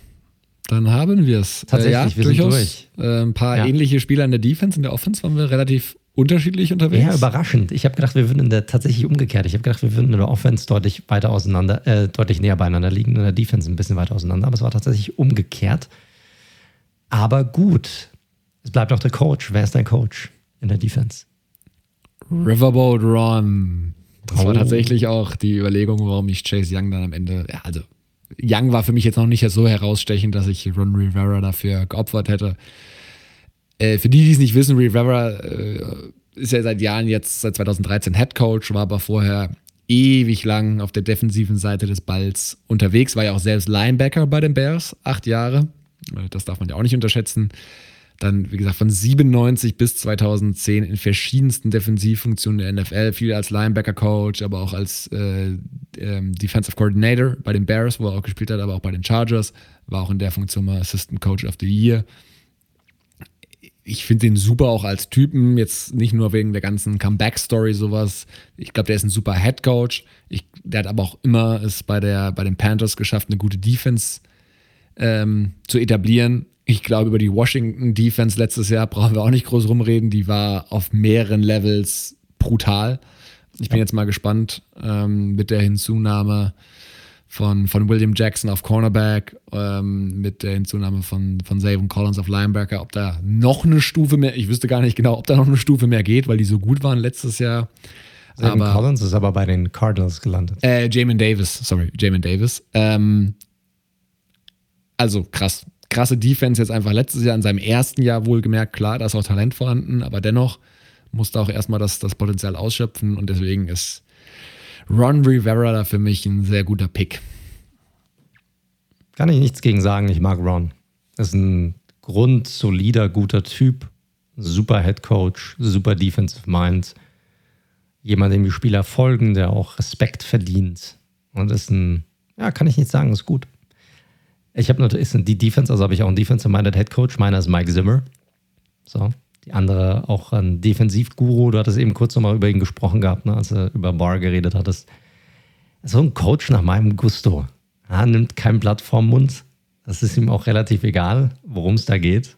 Auch wenn es um seine eigenen Spieler geht. Und ich muss ganz ehrlich sagen, ich würde ihm eigentlich fast jedem Head Coach vorziehen in der NFL, bis vielleicht auf tatsächlich Belichick, äh, weil ich ihn so gut finde. Er war lange Zeit bei den Cowboys, war dort Assistant Coach und ähm, auch Coordinator. Hat die Cowboys eine der besten Defenses gehabt bei den, bei den Cowboys. War dann nach einem Übergangsjahr bei den Falcons ähm, dann sechs Jahre Defensive Coordinator bei den Bengals. Auch dort waren die konstant eine Top 10 Defense. Und hat dann zum ersten Mal in 2014 die Chance bekommen bei den Vikings. Ähm, ich glaube, die hat er auch gemeint, die letzte Saison war, hat er gemeint, war die schlechteste Defense, die er je gecoacht hat. Aber trotzdem, in sechs Jahren gerade mal zwei Losing Seasons. Das war seine, das war die letzte Saison und das war seine allererste Saison. Und er hat trotzdem keinen schlechteren Rekord bisher gehabt als 7 und 9. Also das musst du auch erstmal hinbekommen. Also sehr konstant, ein absoluter Leader. Also ich glaube, da, ich glaube, bei dem traut sich niemand zu widersprechen oder Widerworte zu geben oder sonst irgendwie was anderes zu machen, wenn der Typ redet oder einem was sagt. Weil der halt, der ist ja dieser Generaltyp einfach.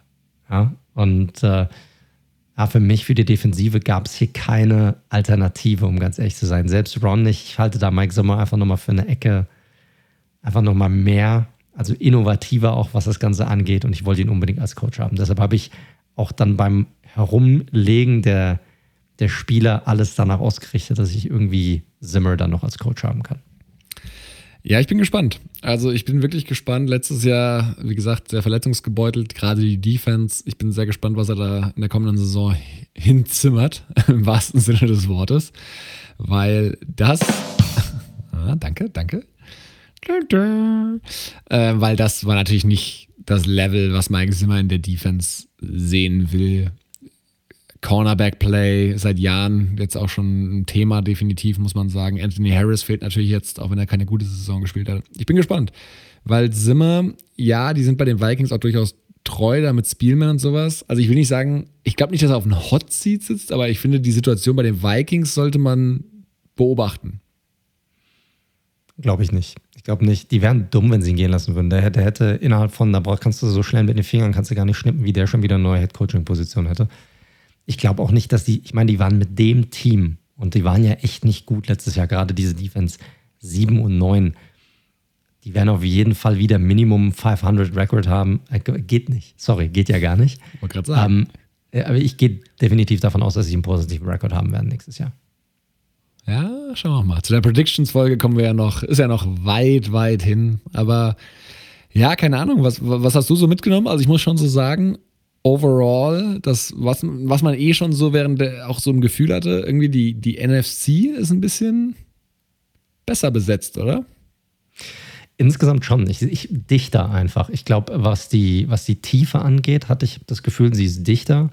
In der Spitze äh, schwierig, ne? Ähm, aber generell, ja, generell muss ich schon, was, was komisch ist, ne? Weil wir haben auch gerade hier von Teams, die nicht so gut abgeschnitten haben, die jetzt mit, dem, mit der Super Bowl-Vergabe, der Titelvergabe jetzt nicht so viel zu tun hatten, haben wir doch schon einige Spieler davon mit drin.